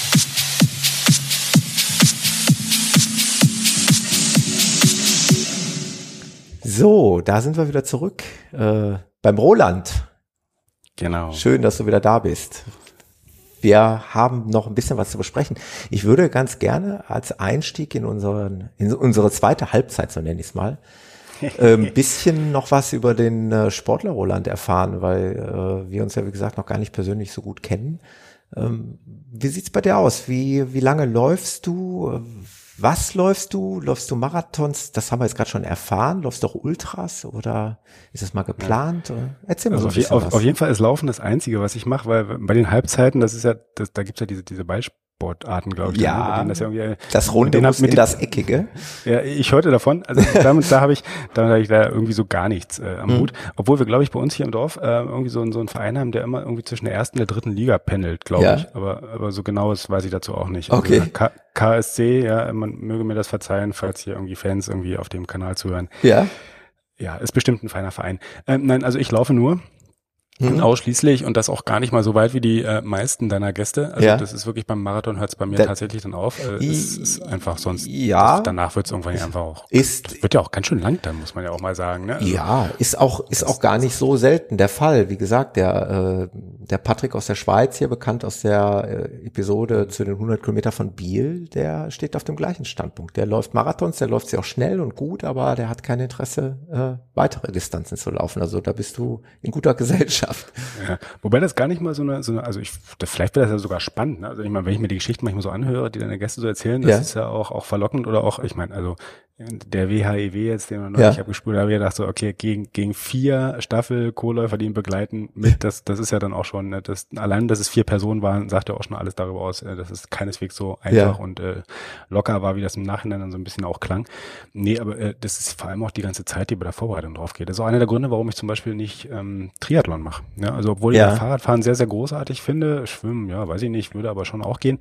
Aber das ist einfach diese irre, irre Zeit beim Training, die dann einfach schlicht und ergreifend irgendwo alles an verfügbarem Budget hier so auffuttern würde, das würde gar nicht gehen. Ja, natürlich, das ist, ist nachvollziehbar. Ähm, geht mir aber genauso. Also ähm, im Triathlon, da würde bei mir jetzt auch der Spaß aufhören, wenn ich jetzt noch meiner Frau erklären müsste, dass ich jetzt noch Fahrrad fahren und schwimmen muss. Ja, es ist irgendwann, es summiert sich einfach und dann so schön wie alles ist, aber ich meine, es gibt so viele, das ist immer das Dilemma, es gibt so viele, viele, viele schöne, spannende Sachen, die man machen kann. Ja. Also, und, und Laufen ist eine davon und fast alles frisst einfach Zeit. Ja, und dann ja. irgendwann muss man überlegen, ja, verdammt nochmal, welche von den ganzen schönen Sachen mache ich denn jetzt? Absolut. Ein paar Sachen dann hinten rausfallen lassen, wie momentan auch die Ultraläufer. Aber wer weiß, wer weiß. Wer, wer weiß, vielleicht kommt's noch, genau. genau. Aber wie, wie lange läufst du in etwa schon? Ähm, ich habe, glaube ich, ich habe mal in Hamburg gewohnt in der Zeit und das war so irgendwie um 2005 und da habe ich angefangen. Da hat ein Freund von mir mich irgendwie um die Außenalster getrieben. Da. Ich glaube, ich glaube so die, die häufig, ich glaube, das ist wirklich die am meisten gelaufenste Strecke ja. Deutschlands, weil neben dem Münchner Dingens hier Park, ja. Ähm, der mit dem chinesischen. Ja, ähm, wo, wo du es gerade ansprichst. Äh, aus, aber wenn, wenn, wenn die Episode ja. hier ähm, online geht, dann war ich bereits äh, zu meinem Vergnügen in Hamburg an einem Wochenende. Ah, und ich möchte mit meinem schön. Kumpel, mit dem ich dorhin fahre, möchte ich dort auch laufen in Hamburg. Und wir haben dann auch überlegt, ja, machen wir Mainstream Außenalster ja, oder? Das, das, es ist klischeehaft, aber es ist trotzdem schön. Aber also es muss sein, oder? Ja, es, man muss es auch vielleicht mal einmal gemacht haben. Kann man, kann man ruhig machen. Und das ist, man, man muss es halt ein bisschen, und das ist natürlich auch dieses Spiel des Sehens und Gesehenswerdens, aber es macht irgendwie trotzdem Spaß, weil man guckt auch aufs Wasser, man guckt auf diese Bötchen da, ja. äh, Ruder, ne, Ruderverein ist es glaube ich nicht, aber es ist, es ist wirklich einfach ähm, nett zu sehen, nett anzuschauen, es ist ganz entspannt. Man sollte jedweden sportlichen Ehrgeiz sein lassen, weil das wirkt dann immer so verkrampft auf so einer Touristenstrecke, das bringt dann nicht so viel. Ja, ja. Aber ja, ich kann das durchaus empfehlen. Okay, okay. Also du läufst schon ein paar Jährchen. Ja, das war dann, und dann habe ich, habe dann zwischendurch auch mal so äh, Pause gemacht. Wir kommen vielleicht nur, ich habe so das seltene Talent, wenn irgendwelche Events anstehen, mich kurz vorher zu verletzen und das ja. führt dann manchmal auch zu größeren äh, Pausen. Also die habe ich dann zwischendrin auch gehabt und hat dann noch, kam auch der Nachwuchs dann rein, der auch mal alles ein bisschen abbremst. Aber ähm, im Wesentlichen dann so mit nur einigen Höhen, Tiefen oder auch mal, ähm, ja, wie gesagt, Unterbrechungen, aber eigentlich so seit 2005, also so 10, 12 Jahre, ja. Ja. Schon sagen. Ja, cool. Dann bist du ja auch ein erfahrener Läufer. Und ähm, da wollen wir noch mal zum Thema kommen. Du hast ja noch einen schönen, interessanten Lauf irgendwann mal ausgesucht. Jetzt weiß ich gerade das Jahr nicht. Das müsste 2014 ja, das, gewesen sein. Das war auch, das war ja. genau, das war das, das ganz kurios. Das war das gleiche Jahr wie bei dem Helgoland Marathon. Äh, und zwar 2014 dann im, im ja, Herbst, Winter, wie man das jetzt nur nimmt, im November. Ja. Und das Schöne ist, der ist tatsächlich also unter unter, äh, unter Tage. Unter Tage. Unter Tage, genau. Mhm. Und da macht das ja nichts, dass Winter ist. Ja, ist ja völlig egal, weil da ja. unten ist das mit den Jahreszeiten alles so ein bisschen relativ. Und das, das Schöne ist, ich habe ja, ähm, ja, wie gesagt, auf dem Weg nach Helgoland ja jemanden getroffen, der da irgendwie seinen 41. gelaufen ist. Ich glaube, bis, der war dann auch nämlich im Bergwerk wieder mit dabei. Ja. Und es war auch genau derjenige, der mich ähm, dazu quasi angestiftet hat, also auf die Idee gebracht hat und gesagt hat, dass das überhaupt gibt und, und dass man das eigentlich mal machen könnte. Er hat dann zwischendrin, glaube ich, dann noch vier, fünf andere absolviert, was ich dann nicht gemacht habe. Und äh, den habe ich da wieder getroffen, den Burkhardt. Und das, das war sehr, sehr schön, ja. Und er hat, äh, wie gesagt, auch noch andere Flöhe dann mir ins, in den Kopf gesetzt, die ja dann auch der Reihe nach der noch, irgendwann noch ausgelebt werden, ja. Und dann, aber erstmal, erstmal ging's runter. 700 Meter unter die Erde. Ja. Genau. Und das war, das war der, das war schön und darum habe ich den auch gleich 2014 gemacht. Das war nämlich der letzte in Sondershausen Marathon. Ja. Da, da hat dann irgendwie ähm, so ein der Berg lebt, wie das immer so schön heißt. Und und die haben diese Strecke in der Form, wie sie dort war, wie wir sie gelaufen sind, die konnte so nicht bleiben. Die musste ja. geändert werden.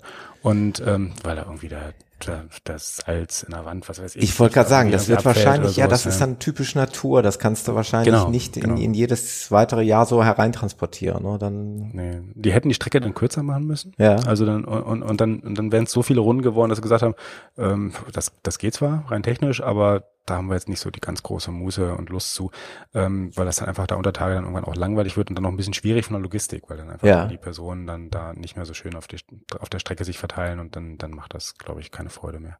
Und dann haben die das leider abgebrochen, also das, äh, also abgesagt und das war dann so gesehen die letzte Chance, den konkreten einen ähm, Untertage-Marathon noch zu laufen. Und äh, es gibt noch einen zweiten hier in Deutschland, von dem ich weiß, der ja. ist da auch ganz in der Nähe. Ja. Aber der war jetzt erstmal das, das war das Finale. Und das habe ich dann einfach gedacht, oh, komm, das nimmst du mit. Ja, so einen letzten, das kann man sich hier nicht entgehen lassen. Das würde man immer bereuen, wenn man es dann nicht mal versucht hätte. Ja. Und dann bin ich da einfach hin. Also du hast die Eckdaten mal hier zusammengefasst. Äh, auf deinem Blog im Übrigens ähm, sr-rolando.com. Da findet ihr genau. das. Ich werde das aber auch verlinken in die Show Notes.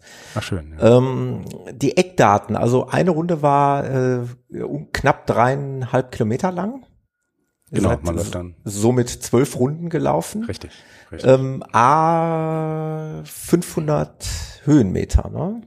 Nee, oder? Nee, nee Moment. Nee, nee, nee, nee, nee Moment. Das aber 85. Genau. 85 pro Runde und es waren, es waren 1020, Insgesamt ich, 1020 Höhenmeter. Ah, es ist natürlich genau. auch schon, schon wirklich beachtlich. Genau, also im besagten Blogposting habe ich da auch so ein Bildchen drin, wo dann so dieses Höhenprofil mal dargestellt genau, wird. Genau, das, das sieht ja mal alles, das sieht ja alles mal so harmlos aus, aber ich bin ja Flachlandläufer. Und das hatte ich natürlich auch wieder gnadenlos überhaupt nicht auf dem Radar. Ich habe mir so Köpfe gemacht, wie das mit Temperaturen und so ist, ja. Und es gibt so eine schöne Stelle. Man, man kommt vorher so richtig mit allem Schwung, den man hat, runter ja. in diesem Berg. Ja, und dann auch so, das ist ja mit der Beleuchtung auch immer so eine Sache. Ähm, man kommt wirklich mit, also vollem Tempo runter, kommt dann so eine kleine Kurve drumherum und danach geht's nur noch steil hoch. Also ja. Also richtig steil hoch und alles, was man sieht, ist nur, dass es steil hoch geht. Und, und soweit man gucken kann. Man kann ungefähr so, glaube ich, 400 Meter weit nach oben gerade gucken, die geht's bergauf. Und dann kommt da so eine, so eine kleine Kurve. Und dann denkt man, ja, immerhin, okay, das schafft man. Man, man guckt bis dahin, dass das geht, ja, das, das kriegt man hin. Nach der Kurve geht's leider nochmal hoch. Ja. Und das ist dann, das ist dann immer so, so, das war zwölfmal so der Gipfel der Frechheit, ähm, dass man oben ankommt, völlig breit ist und ja. dann, dann kommt man um die Kurve und denkt, ach stimmt, da war ja was. Und das war nicht bergab. Und, und, war das Anstrengende ist, eh, also zum einen, wie gesagt, nochmal, also 1000 Höhenmeter äh, läuft man auch nicht mal ebenso bei einem Marathon. Also das ist nicht so häufig der Fall. Und dann äh, diese, diese besonderen Bedingungen. Ne? Du hast es hier auch geschrieben, dass es teilweise sehr, sehr warm war mhm. äh, im Stollen, also bis zu 30 Grad Lufttemperatur. Genau. Und, und, und das, das sehr trocken Luft. Halt. Trocken genau, genau, genau. Es ist ein Salzbergwerk. Ja. Und ähm, ja, was halt Salz ja. im Stein so macht, das zieht halt äh, die zieht Luftfeuchtigkeit die einfach raus. raus also man, genau. Mhm. man, man schwitzt nicht wirklich. Äh, ja. Es ist einfach nichts da, was da irgendwie schwitzt. Ähm, man sollte also dann die, aber das ist hervorragend organisiert gewesen. Ich also, wollte gerade fragen. Das nicht sagen. Genau. Gibt es Verpflegungen dort? Es gibt, ja, äh, Muss ohne ja, schlecht. Ja. Ohne, ohne wäre ganz schlecht. Mhm. Ich habe eh gestaunt, ja. Also das ist so ein bisschen, ich, ich glaube, das machen jetzt mittlerweile alle so, diese Bergwerke, dass sie einen auch so quasi Entertainment machen und das ist da unten schon relativ gut ausgebaut. Mhm. Äh, so dass dann, ich weiß gar nicht, wie die das jetzt konkret veranstaltet haben, weil wir sind da mit so einem, ähm, wie heißen diese Aufzüge, diese Lastenaufzüge, ja, sind wir dann da runtergefahren und ja. den fand ich jetzt gar nicht so groß. Also man fährt ja dann so 700 Meter in ja. die Tiefe da ist man auch eine Weile unterwegs, ist mhm. alles auch schön schwarz und dunkel, ja, und dann kommt man da, kommt man da so runter. Und die haben dann da unten wirklich sehr, also Wasser gab es in Massen. Es gab dann ganz am Anfang, am Start, oder vor dem Start gab es da so eine Blaskapelle, die dann da äh, tatsächlich Blasmusik, also auch im Stil der klassischen Blasmusik gespielt hat. Ich, ja, ähm, das toll. hat an Ironie war das dann schon wieder irgendwo, das irgendwie war es charmant. Ja, Ja, finde ich, so- find ich klasse, ja. wirklich sehr so atmosphärisch, wirklich sehr schön. Und, und das war dann auch, es ist immer noch ein Bergwerk äh, relativ dunkel stellenweise, muss man auch sagen. Also es gab zwar eine Streckenbeleuchtung, also da hing dann schon immer was. Und Ja, ähm, vorgeschrieben war, so rein von der Ausstattung auch, dass man auf jeden Fall mit Helm laufen muss. ja, Also da, man ja klar, dass man da tragen, das nicht ein irgendwo antitscht, ne, mal an so einer hervorstehenden Ecke oder so. Ja, ich, ich, ich glaube, das ist auch irgendwie so eine, so eine generell die Bergwerkvorschrift da. Ja, also ja. da unten bewegt sich halt keiner irgendwie da mit Basecap, sondern muss Ja. schon was Solides auf dem Kopf. Mhm. Und ähm, es wurde arg empfohlen. Ähm, ich glaube, es war nicht Vorschrift, aber es wurde doch sehr, sehr nahegelegt, irgendwie eine Stirnlampe an den Helm ranzupacken. Ja, Und dann auch mit, mit Beleuchtungslaufen. Ich fand das auch sehr gut. Also das hat wirklich geholfen, weil es gab zwischendrin immer mal so kurze Abschnitte. Da, da war man jetzt nicht in einer völligen Finsternis, ja, also es wäre schon gegangen. Aber es war trotzdem angenehm, mit der Stirnlampe dann da ähm, durchzukommen und dann da einfach ähm, seine, seinen nächsten Weg dann entsprechend zu finden, weil das ist auch der Untergrund, das ist natürlich nicht betoniert oder was, ne, sondern es ist dann halt ja wirklich loser Sand. Also in der Wüste sieht's anders aus, aber ähm, ja, es ist schon ein bisschen locker und das war dann schon unangenehm, wenn man dann stellenweise mal nichts gesehen hat und dann vielleicht daneben tritt. Das Ja. muss ja nicht sein. ja das, das glaube ich. Ja. Und auch hier nochmal äh, die gleiche Frage wie vorhin äh, beim Helgoland-Marathon. Über wie viele Teilnehmer redet man dann da unter Tage? ist- weil, weil das Platzangebot ist ja auch begrenzt. Ne? Ja, das ist jetzt eine gute Frage. Das weiß ich jetzt sogar Kannst so konkret gar nicht so genau. Hätte ich ne? jetzt zwischendurch, habe ich jetzt zwischendurch auch glatt nicht, nicht recherchiert. Aber Ja. ja. du vorhin gefragt hast, dachte ich so, ich hätte, ich könnte jetzt zum Bergwerk ja, gar nicht sagen. Aber es Nur war, vom Gefühl es- her ist es. ja, es, es waren nicht wesentlich mehr. Also ich würde jetzt auch auf, auf eine Ja. kleinere dreistellige Zahl irgendwie, Mhm. irgendwie tippen. Ja, also, das, also dreistellig auf jeden Fall schon. Es war schon ein volles Feld und auch da war man überhaupt nicht alleine unterwegs. Ähm, wobei die Runden jetzt ja auch, wie gesagt, schon mal klein waren. Ähm, aber so irre viel waren es nicht. Also wenn das 200 waren, dann waren es wirklich viel. Ja, ja. Ja, würde ich sagen. Das ist auch das, das ist auch das Nette an diesen, diesen kleinen Veranstaltungen, ja, dass man dann, das ist, das hat wirklich so, so einen ganz eigenen Charme. Also ich meine, wir haben ja hier vor Ort ähm, im, im badischen Land, aus dem ich komme, haben wir auch so einen Stadtmarathon. Das, das ist schon einfach ein ganz anderes Erlebnis. Also das macht schon bei diesen kleinen, das ist einfach alles ein bisschen, bisschen gemächlicher. Also nicht nur, dass alle in einem Block starten, was ich also auch sehr, sehr schön finde, Ja. weil man eben nicht, nicht im Start dann irgendwie noch so seine Viertelstunde, seine übliche oder seine halbe Stunde Ja. da rumsteht und wartet dann, ah, dumm die dumm, die nächsten sind schon, die ersten sind schon fast im Ziel, ja, bis wir hier überhaupt loskommen. Das hat man halt nicht. Sondern Ja. Das ist dann halt, der, die ganze Familie bewegt sich halt auf einmal los. Und das ist schon sehr schön. Ja. Herrlich, die Kommentare auf deinen Blogpost. Du bist fünf Stunden lang ohne Tageslicht und Handyempfang im Kreis rumgerannt. Respekt. Ja, es ist für, für manch einen äh, unvorstellbar, dass man sowas macht. Äh, sowas Verrücktes. Ich meine, draußen Marathon laufen, an der frischen Luft, äh, in der Natur ist ja das eine. Aber unter Tage ist ja auch nochmal wirklich eine ganz andere Nummer. Mhm. Ja, und, und leider, und das muss ich auch sagen, leider stimmen auch die fünf Stunden. Also das ist, da kommen wir wieder zu dem Sportler zurück, der ich dann ja dann doch wieder nicht bin. Aber ähm, das, das waren wirklich, das hatte ich auch vorher unterschätzt und, und habe dann auch mich tatsächlich schlechter als auf Helgoland vorbereitet gehabt. Also Ja. Ich weiß gar nicht mehr warum.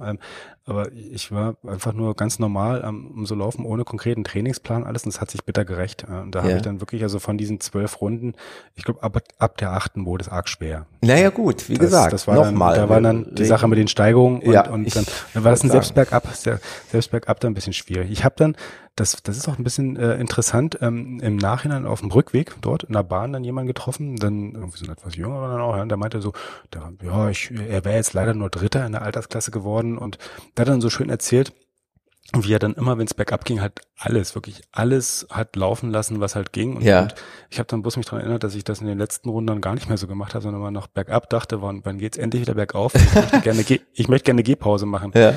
ähm, weil es einfach nicht mehr ging und äh, halt einfach die Beine dann irgendwie schlapp gemacht haben und das war ein bisschen hart. Und da habe ich mir auch gedacht, so, ja, schade, dass es das letzte Mal ist, beim nächsten Mal wäre ich besser vorbereitet. Ja. Aber ja gut, man muss dann die Läufe manchmal auch nehmen, wie sie einfach sind und äh, fallen und dann, dann sagen, komm, Ja. leider die fünf Stunden knapp, also knapp Naja, gut. und ich wäre gern drunter geblieben. Also Wie gesagt, es- deprimierend. es scheint ja auch ein anspruchsvoller Lauf zu sein, also von den ganzen Bedingungen mal in, in Summe genommen. Äh, ich, ich, ohne das jetzt genau zu sehen, es gibt ja auch kein, keine Streckenübersicht, wie auch, äh, aber es ist, ich stelle es mir auch sehr verwinkelt vor, oder? Viele Kurven und äh, es Ja, ist, läuft sich mit Sicherheit genau. auch nicht so flüssig wie ein, wie ein Stadtkurs, sage ich jetzt mal draußen. Nee, nee, das, das ist ganz richtig. Also, also richtig lange gerade Ausstücken gibt's also ich glaube nur dieses eine, was dann richtig hoch geht. Äh, und ansonsten ist es tatsächlich so, dass man also ja, dann, immer munter am Abbiegen ist. Ja, dann äh, ist es mal auch klar, dass du dann immer auch so ein bisschen Rhythmuswechsel ja. hast oder, oder das, der, genau. der Rhythmus eben unterbrochen wird und dass man da nicht so richtig in den Flow kommt, ist auch klar. Ähm, es, es gibt so ein bisschen Sightseeing zwischendurch. Also man kann dann mal so in die Nachbarschächte reingucken und da stehen dann diese, diese faszinierenden Bergwerkgefährte. Also das sind dann ja so Dinge, da sind die Räder genauso hoch wie der ganze Rest von dem, von dem Fahrzeug. Man weiß gar nicht, was sie eigentlich machen. Die stehen dann da, werden auch ganz, ganz nett anzusehen, angeleuchtet und so. Das ist schon sehr schick. Also das ist dann manchmal kann man auch so ein bisschen, denkt sich, jetzt könnte man mal kurz gucken gehen, aber das macht man dann. Ich. Nee, dann, ist dann auch abgesperrt. die Uhr läuft ja weiter. Die Uhr läuft und, und man hat auch einen gewissen Respekt davor, dass ich, dass man nicht weiß, ob man nach zwei Abbiegungen die richtigen wieder mit zurücknehmen würde. Ja, ja, dann, ja, ja. dann möchte man da auch nicht sein. Also das ist dann auch nicht so schön. Also verlaufen möchte ich mich da unten lieber nicht. Und nachher standesgemäß in der Kaue duschen, richtig? So ja, wie die Bergleute? Ja, genau. Also das ist, das ist, das ist wirklich sehr schön. Also das, das bieten sie so an und, und das sollte man auf jeden Fall auch wahrnehmen. Ja. Also ich weiß gar nicht, Merkers, den gibt's ja noch. Ähm, da ist, glaube ich, ganz ähnlich das ist echt ein riesen, riesengroßes, hohes, ja, ähm, Räumchen ist dann ja gar nicht mehr, wo dann wirklich diese ganzen Anzüge so hängen, an den Decken Ach, hängen. Genau, die werden also Ketten hochgezogen, ne? Ganz genau, ja, ja, das ist, das ist, das ist echt irre schön, also das anzusehen und dann, ja klar, das ist halt eine schöne große äh, Mannschafts-, Gemeinschaftsdusche dann auch, ja, also das ist dann schon auch so, wie man sich das vorstellt. Ja. Aber äh, es ist, ähm, die Gelegenheit hat man selten, eigentlich ja. das in der Form wirklich mal sich so anzugucken und zu machen, das ist dann schon. Also bei uns äh, hatte und vielleicht hat man sie noch einmal die Gelegenheit Gelegenheit, sowas auch zu erleben. Nicht unter Tage zu laufen, aber wenigstens mal äh, mit den Bergleuten in einer Kaue zu duschen und auch eben diese Klamotten an diesen an diesen ähm, Ketten hochzuziehen. Hm. Bei uns gibt's ja den Herbstwaldlauf äh, hier in Bottrop, in, direkt bei mir nebenan. Und ähm, da ist immer Start und Ziel an der letzten noch in Betrieb befindlichen Zeche hier. Und äh, dort kann man kann man dann nachher auch eben die die Waschkaue mit den Bergleuten zusammen sogar nutzen. Das ist, also ja, ich habe sehr cool. Das, ich habe jetzt packt noch mal einen oben drauf. Genau. Also ja. es ist dann so, dass tatsächlich dann die die Bergleute von der Schicht kommen und dann da äh, mit den Läufern zusammen mehr oder weniger duschen, weil das Ding eben auch noch voll im Betrieb ist. Allerdings äh, auch nur noch bis 2018. Dann schließt auch äh, hier unsere letzte Zeche im Ruhrgebiet. Ähm, dann weiß man noch nicht genau, wie das dann mit dem Lauf weitergeht. Aber von daher kann ich das ein Stück weit nachvollziehen. Ja, also jetzt noch mitnehmen den Lauf, dann hat man dann wenigstens das Erlebnis noch. Ja, was noch geht. Ja, das finde ich schön. Das ist so, ich finde, so Gelegenheiten sollte man ruhig einfach. Ja, absolut, absolut. Im Übrigen bin ich auch schon mal äh, richtig unter Tage gefahren. Jetzt nicht für den Lauf, aber ich hatte auch mal die einmalige Gelegenheit, also nicht so wie bei uns hier in Bochum, da gibt es auch so ein Besucherbergwerk, wo man aber jetzt eigentlich nur symbolisch schätzungsweise 100 Meter unter Tage fährt und dann dort in so einen nachgebauten Stollen oh, so ein bisschen okay. was äh, gezeigt bekommt, sondern ich bin auch tatsächlich mal richtig unter Tage gefahren, auch so mehrere hundert Meter und habe da mal eine, eine Besichtigung mitmachen dürfen. Also von daher dieses Ambiente und dieses Gefühl, wie es da unten so ist, es war längst ein Kohlebergwerk, ähm, ja, habe ich dann auch schon mal miterlebt. Allerdings, wie gesagt, kein Lauf. Und das ist natürlich, nee. das ist nochmal eine ganz, ganz andere Sache. Ja, es ist wirklich, es ist wirklich faszinierend, weil man es auch vorher nicht glaubt. Und ich habe auch vorher mir echt im Kopf gemacht, ich, und ich weiß auch echt nicht, wie die das auflösen, dass das mit der Luft da unten einigermaßen erträglich ist. Ja. Also sie schaffen, es gibt irgendwie Frischluftzufuhr in ausreichender Menge. Ja. Ähm, ähm, so dass es zwar, zwar warm und irre trocken, aber dadurch dann doch ähm, auf eine Art wieder erträglich war und, und man konnte also frei atmen. Also man muss jetzt nicht irgendwie sich Sauerstoff mit runternehmen. Ja. Ähm, also es ist, ist erstaunlich und man merkt diese 700 Meter an der Stelle halt nicht, weil das ich frage mich immer so ein bisschen, also okay, Luftzufuhr ist alles gut, kann man sich vorstellen, gibt es ja. eine Leitung, aber, aber 700 sportliche Meter. Ja, ja, das, das, ja nicht, das, nicht das sind ja, glaube ich, diese sogenannten Wetterschächte, ne, die, die für die Belüftung der Stollen zu, ich hoffe, ich erkläre das jetzt richtig, aber zuständig sind. Aber wie du schon sagst, äh, gedacht sind die sicherlich nicht für, für solche sportlichen Aktivitäten, für so viele Menschen, die da auf einmal sich die Seele aus dem Leib pusten. Ja, ja, also, aber faszinierend, das da gab es Aber es, es scheint zu funktionieren. Roland, du hattest eben schon mal angedeutet, äh, wie soll man es beschreiben, dass du manchmal recht ungeschickt bist in deinen Trainingsvorbereitungen. Wolltest ja, du darauf ja, hinaus ja, oder erzähl mal. Ja, ja, das ist, das ist, das ist faszinierend. Also so, ich habe, ich habe ja so angefangen. Also ich meine, meinen ersten Marathon, es gibt ja mal, oder so, ich fange mal anders an. Also einige sagen ja, an seinen ersten Marathon erinnert man sich immer. Ne? Ja. Also so das Erlebnis. Ja. ja kann ich leider so nicht sagen. Ja. Ähm, ich habe, ich habe mich ja auch wieder in irgendeinem Wahn von von äh, un, von Unüberlegtheit mich hier äh, einfach mal für so die, für den Baden-Marathon in Karlsruhe angemeldet, weil das einfach gleich in die Ecke ist. Ja. Und da so, naja gut, ja mein Gott, ja, ich laufe ja oft genug, laufe ja regelmäßig, ähm, das, das kann ja so schwer nicht sein, ne? Macht man das einfach und der ist im, im Herbst, im Frühherbst, der ist so im September irgendwann. Ja.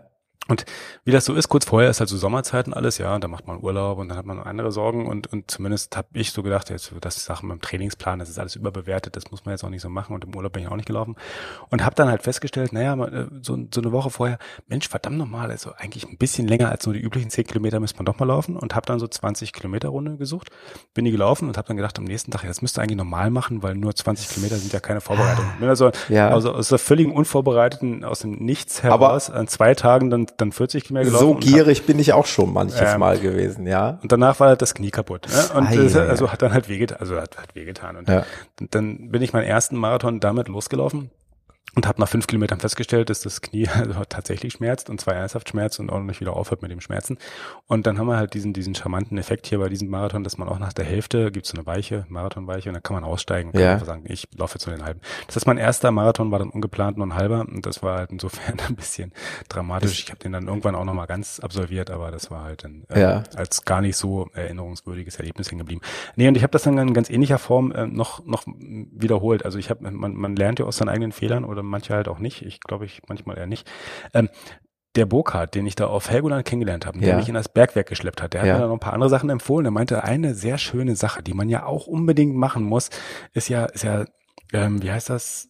Senftenberg. Senftenberg und zwar ist das irgendwie so, das ist so ein, so ein Dorf, glaube ich. Ich hoffe, ich tue jetzt keinem Senftenberger Unrecht. Irgendwo kurz vor der polnischen Grenze.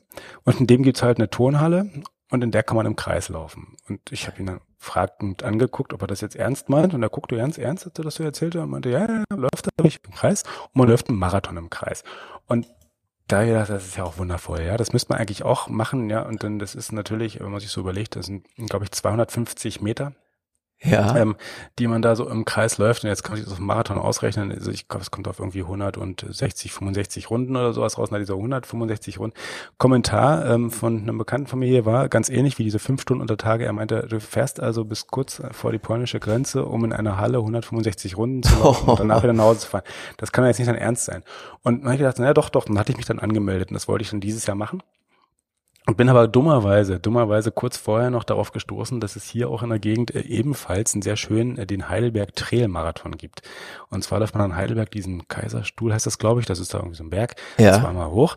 Und, und dann heißt ja, okay, okay, das ist jetzt aber Flachlandläufer, wir hatten das ja glaube ich schon ein paar Mal, ähm, dann, jetzt müsste man doch endlich mal dafür trainieren. Ja. ja. Endlich mal vorbereitet, die Berge rauf und runter. Und dann war ich zufällig mal in Kassel unterwegs. Und Kassel, Kasseler Berge, also Kassel hat ja sonst nichts, aber Berge.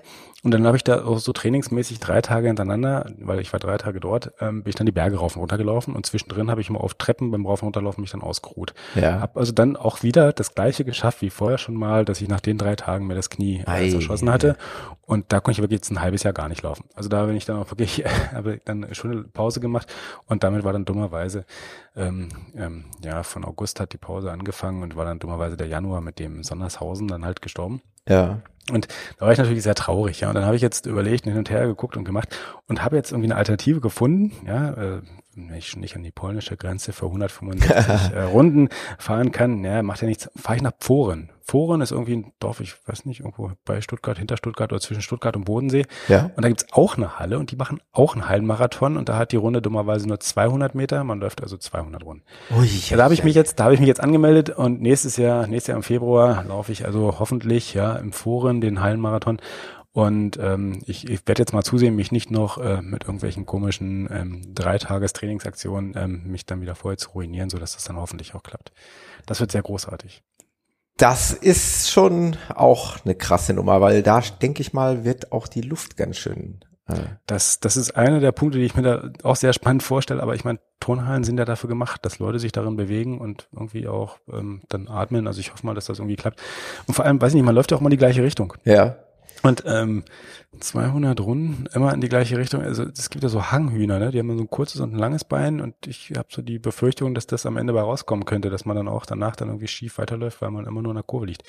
Ähm, der Burkhardt hat auch erzählt, dass es in Sonders, Quatsch, in Sondershausen, Senftenberg wohl so ist, ähm, es läuft natürlich jeder immer so auf der Innenspur von so einer Halle. Ja, einfach um da irgendwie abzukürzen. Also ja, klar. Kürze, den kürzestmöglichen Weg natürlich zu laufen. Aber angenehmer wird's außen sein, oder? Lass mich Genau, raten. er meinte, komischerweise gewonnen haben dann, also die beiden schnellsten, ja. die waren, die sind immer schön so irgendwie mit zwei, drei Meter Abstand klar. auf der Außenspur an allen vorbeigezogen, haben dann insgesamt wahrscheinlich 50 äh, Kilometer absolviert, ja. keine Ahnung, aber waren trotzdem halt schneller als alle anderen, weil sie eben nicht damit rumgedrängelt haben. Ähm, das ist dann, das sind so die kleinen, glaube ich, äh, Taktiken, da muss ich mal noch echt drüber nachdenken, aber bis Februar ist ja noch ein bisschen. Ich glaube, ich muss dich mal im Hinterkopf halten und ich muss dich mal connecten mit einem lieben äh, Kollegen aus meiner Laufcrew, mit dem Schluppenchrist. Der, der muss jetzt mal kurz erwähnt werden, weil der ist nämlich äh, für solche Fälle wie geschaffen. Das ist der mit den Sandalen, oder? Das ist der mit den Sandalen. Das, das und der hat mal, ja. mal äh, vor kurzem, das ist äh, gerade mal drei Wochen her, und das ist auch so mega krass. Also einfach nur so aus der Laune heraus bei sich auf der Einfahrt. Also wir reden von der ich denk mal, ich, ich war noch nicht persönlich bei ihm zu Hause, aber ich sehe es nur auf Strava, wie eine, eine etwas längere Garageneinfahrt zum Garagenhof. Dort ist er einen Marathon gelaufen. Hut ab. Und er spricht von 879 Runden, die er dort auf seiner eigenen Garageneinfahrt sozusagen gelaufen das, ist. Das toppt ja nochmal so richtig. No, also ich hatte zwischen, ja, das ist auch so die Kategorie.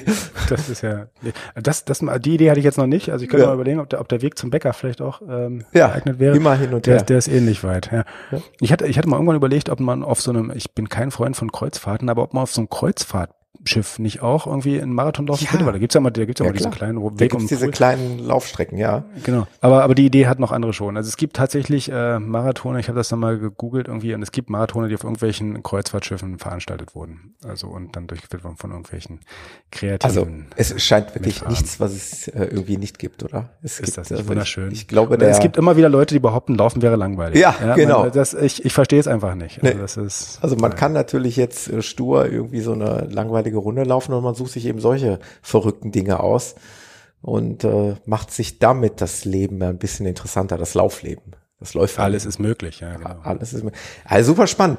Also das wirst du machen, da bist du angemeldet, ja? Da bin ich jetzt, da bin ich jetzt angemeldet, genau, und da freue ich mich sehr drauf. Das wird sehr großartig. Ja, da bin ich, bin ich mal sehr gespannt.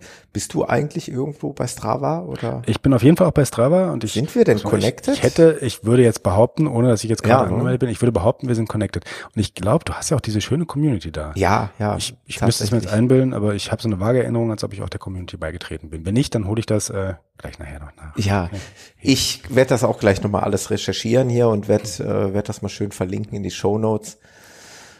Und ansonsten bist du immer weiter auf der Suche nach besonderen Läufen. Sehe ich das jetzt richtig? Also bist du genau, genau. Also schöne für, für, für dann doch eher die speziellen Dinge. Also also schöne Gelegenheiten nehme ich immer immer gerne wahr und das, das bietet sich an und, und, auch gerne mal, wenn man mal verreist und sowas, dass man das ja auch verknüpfen kann mit irgendwelchen anderen Gelegenheiten. Also wir hatten es irgendwie, glaube ich, ganz beiläufig im Vorfeld. Ich glaube, da lief die Aufnahme noch nicht, aber ja. ähm, das Ding in Athen, ja, also ja. das Original, das, ja. das, das, das muss ich mir anhören, wenn das bei dir jemand vorstellt. Genau, das ähm, wird, das wird der ja. Äh, dritte Part hier in dieser Sendung sein. Ähm, das wird äh, spannend, weil der reizt mich auf jeden Fall auch nochmal. Genau, da wirst das. du dann auf jeden Fall was äh, zu hören. Das ist der dritte Part, ja.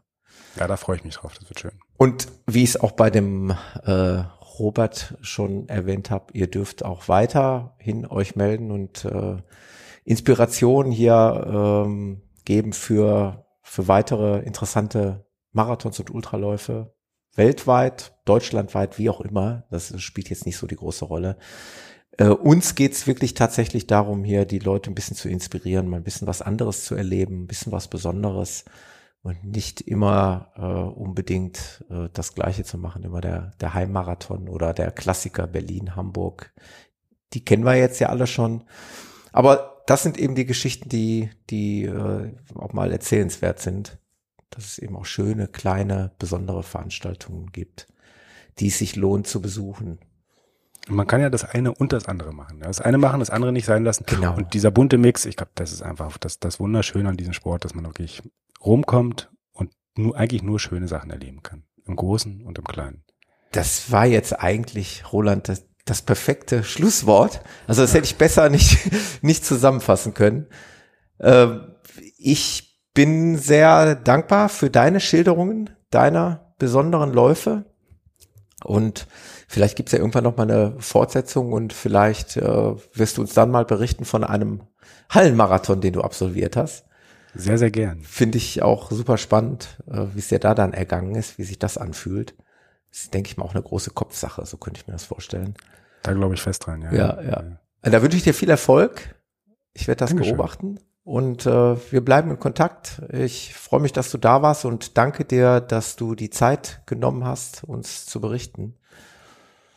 Und wünsche ja, ich danke dir. Es war eine große Freude und der Kanal ist ja einfach wunderschön. Also dann, ich höre auch gerne weiter. Das freut mich. Roland, ich danke dir bis dahin. Mach's gut. Alles klar. Adios. Tschüss.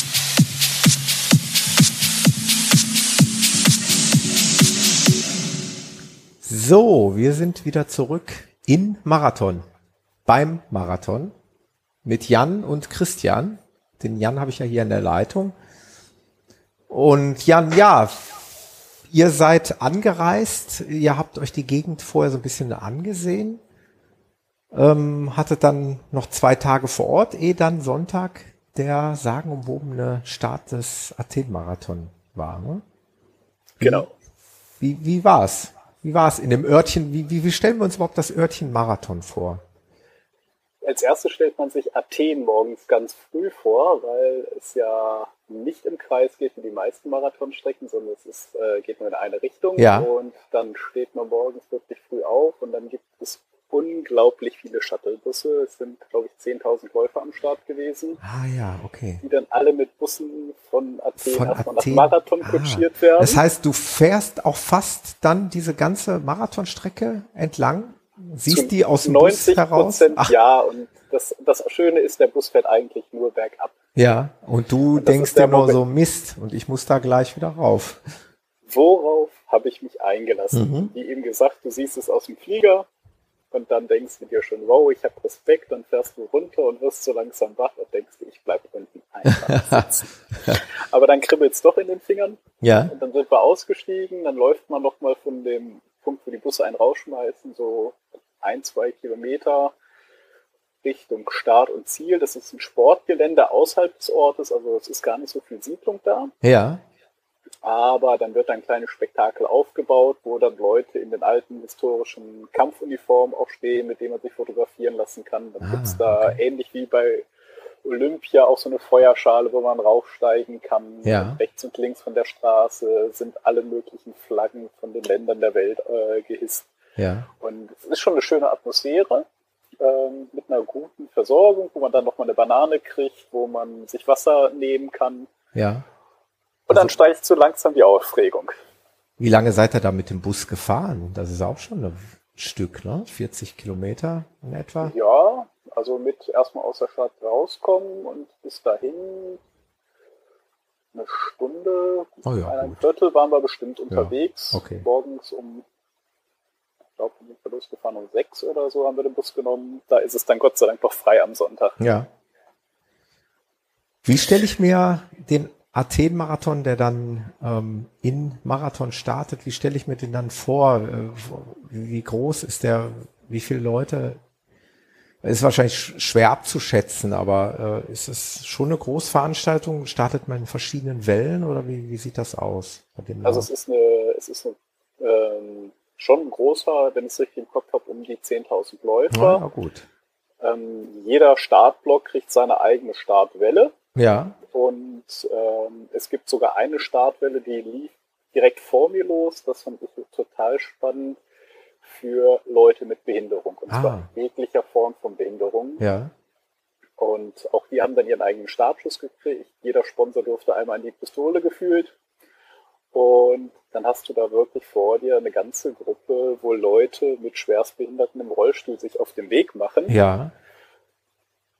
Und wer vorher mal einen Blick aufs Höhenprofil geworfen hat, weiß, die schieben da gleich 13 Kilometer am Stück lang einen Rollstuhl im Berg rauf. Also das ist echt Respekt vor diesen Leuten. Ja. Aber es ist ein total tolles Gefühl, wenn du dann auch später an der Strecke einfach an den Rollstühlen vorbeiläufst und da wirklich Leute drin sitzen, die richtig Spaß haben, die da richtig drin aufgehen und es ist eine Freude. Ja. Das ist natürlich wirklich beeindruckend. Äh, ja. Auch eine gute Idee. Das dann ja. so, so zu integrieren in den normalen Lauf. Ganz tolle Sache.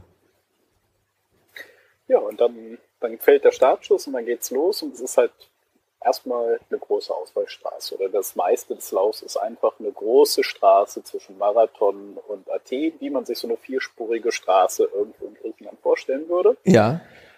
Aber zwei Sachen, die ich echt beeindruckend fand, ist, du läufst halt los, nach ein paar Kilometern, so bei Kilometer fünf kommt das Denkmal für die Schlacht vom Marathon, da biegt man von der Straße ab und läuft einmal so im Kreis um das Denkmal rum, Ja. eine riesige Grünfläche und ab da nimmt man das erste Mal wahr, dass überall am Rand Leute stehen und die feuern einen an. Ja. Es nimmt kein Ende.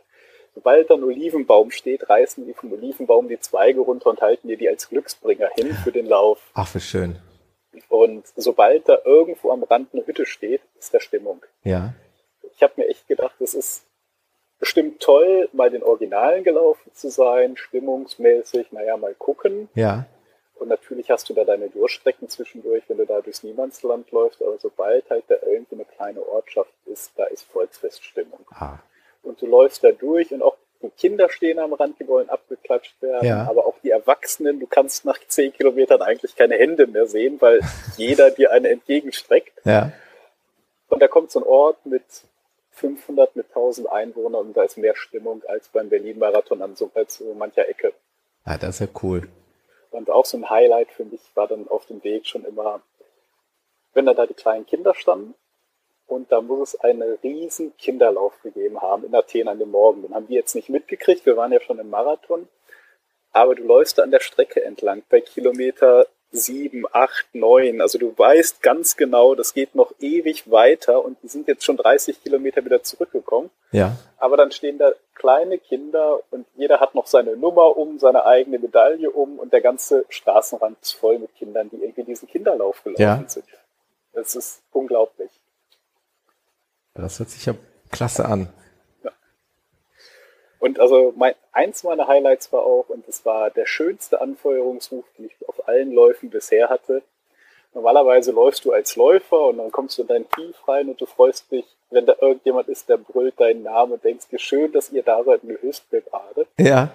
Aber da stehen wirklich die Teil, äh, die Zuschauer an der Strecke und rufen dir entgegen in so einem gebrochenen Englisch, thank you for your participation. Schön, dass du mitläufst. Oh, das ist ja cool. Also eine richtige Dankbarkeit, dass der Lauf so angenommen wird und Ja. äh, ja von den Läufern so zelebriert wird, weil, weil sie es eben auch als Zuschauer genießen.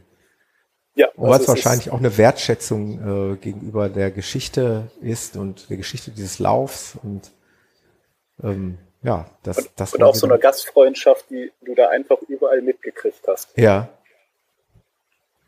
Und das Ganze hat sich jetzt auch bei, äh, wie du es eben schon mal angedeutet hast, bei ziemlich sommerlichen Temperaturen abgespielt. Und du läufst dann da irgendwie durch die Prärie und Genau, also es, äh, wir hatten mal einen Wetterbericht geguckt, ein Klimadiagramm und hatten uns so eingestellt, zu 17 Grad könnten es werden. Ich glaube, Ja. es waren dann 26. Ja. Äh, und es gibt wenig Schatten auf der Strecke.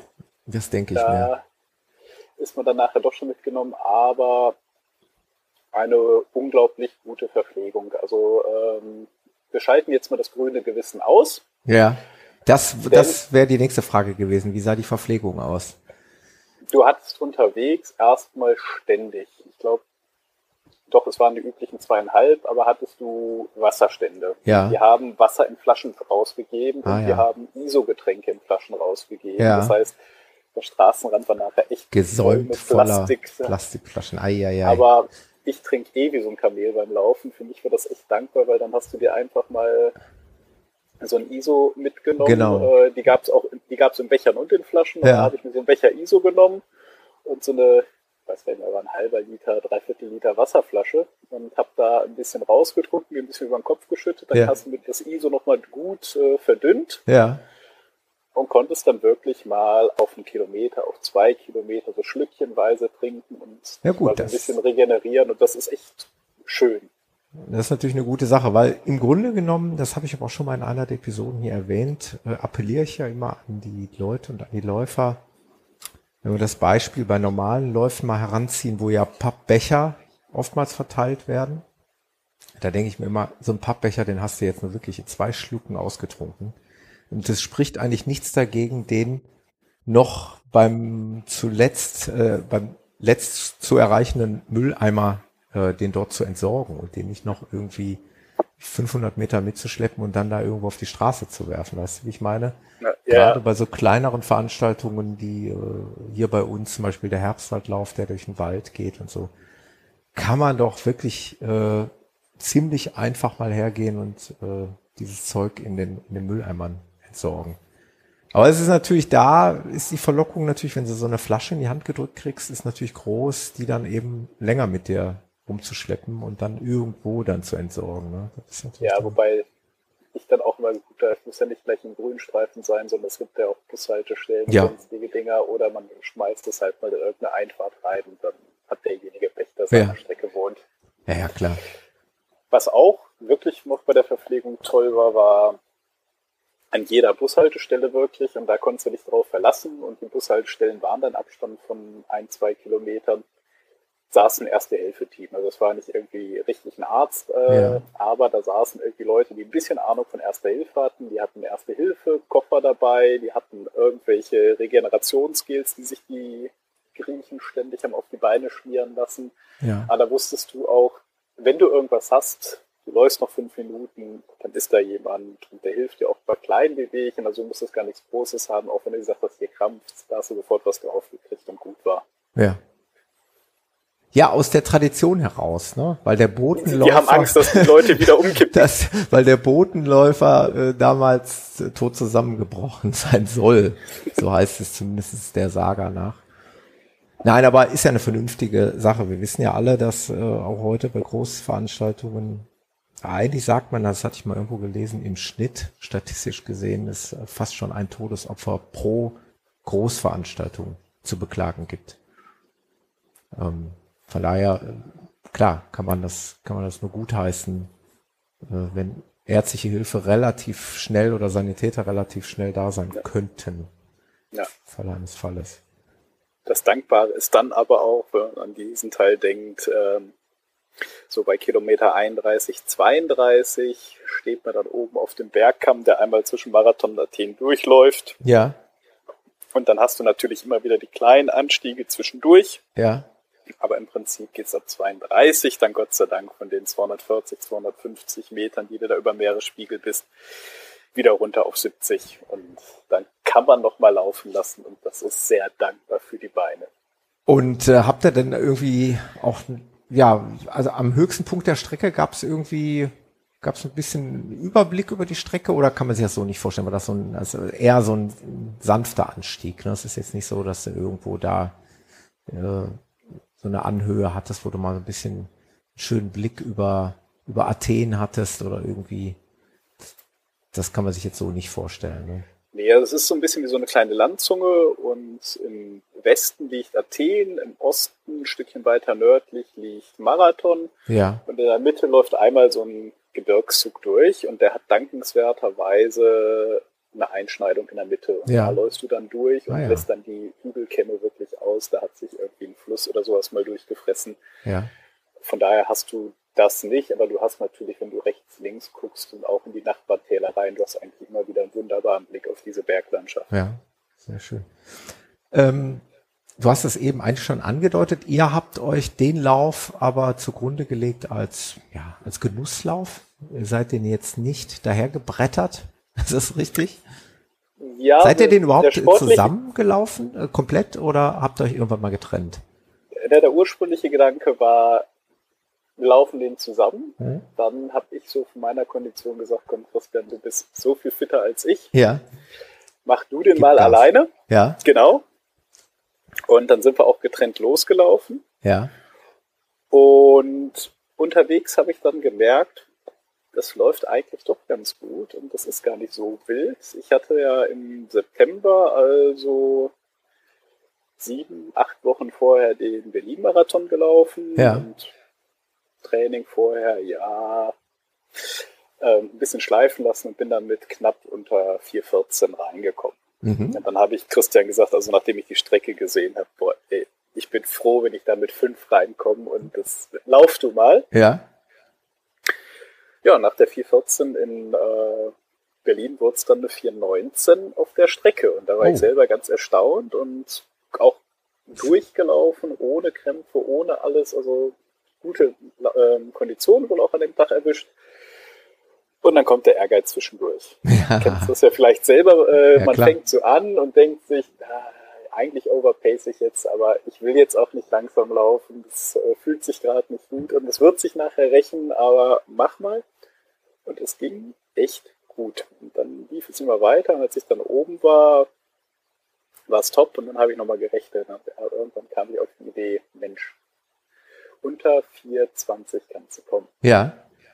Da ja, ist ich, der Wettkampfgeist in dir entfacht. Genau, dann hatte ich irgendwann noch mal kurz das unter 4,15 könntest du kommen, bis mir dann aufgefallen ist, nee, Moment, auch wenn jetzt die Sonne auf dem Kopf scheint, hat der Marathon immer noch 42, 41, da waren dann die fünf Minuten wieder da. Die Vernunft ist dann doch noch gestiegen. Ja, irgendwie habe ich dann einen Kilometer vergessen, mit in die Restrechnung reinzuziehen, aber dann bin ich echt schön reingekommen und am Ende läufst du dann echt bergab und dann kommst du in so eine kleine Senke rein, dann musst du noch einmal einen kleinen Anstieg machen und dann kommst du wirklich in dieses olympische Stadion der Neuzeit rein. Und bei Neuzeit denkt man oft moderner, als man will. Ja.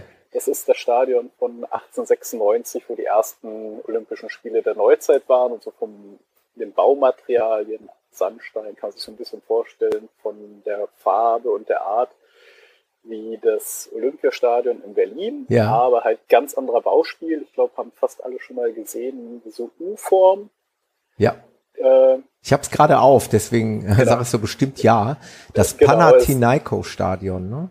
Genau. Ja. Es ist so angelehnt an diese alten olympischen Städten mit offenen Tribünen rechts und links und dann läuft man da rein und dann gibt es doch bei den Schlussspurt auf der Zielgeraden und dann landet man da wirklich und bekommt eine von den schönen Medaillen, weil die Medaillen von dem äh, Athen-Marathon die haben dann auch wirklich genau dieses Stadion drauf. Auch wie schön.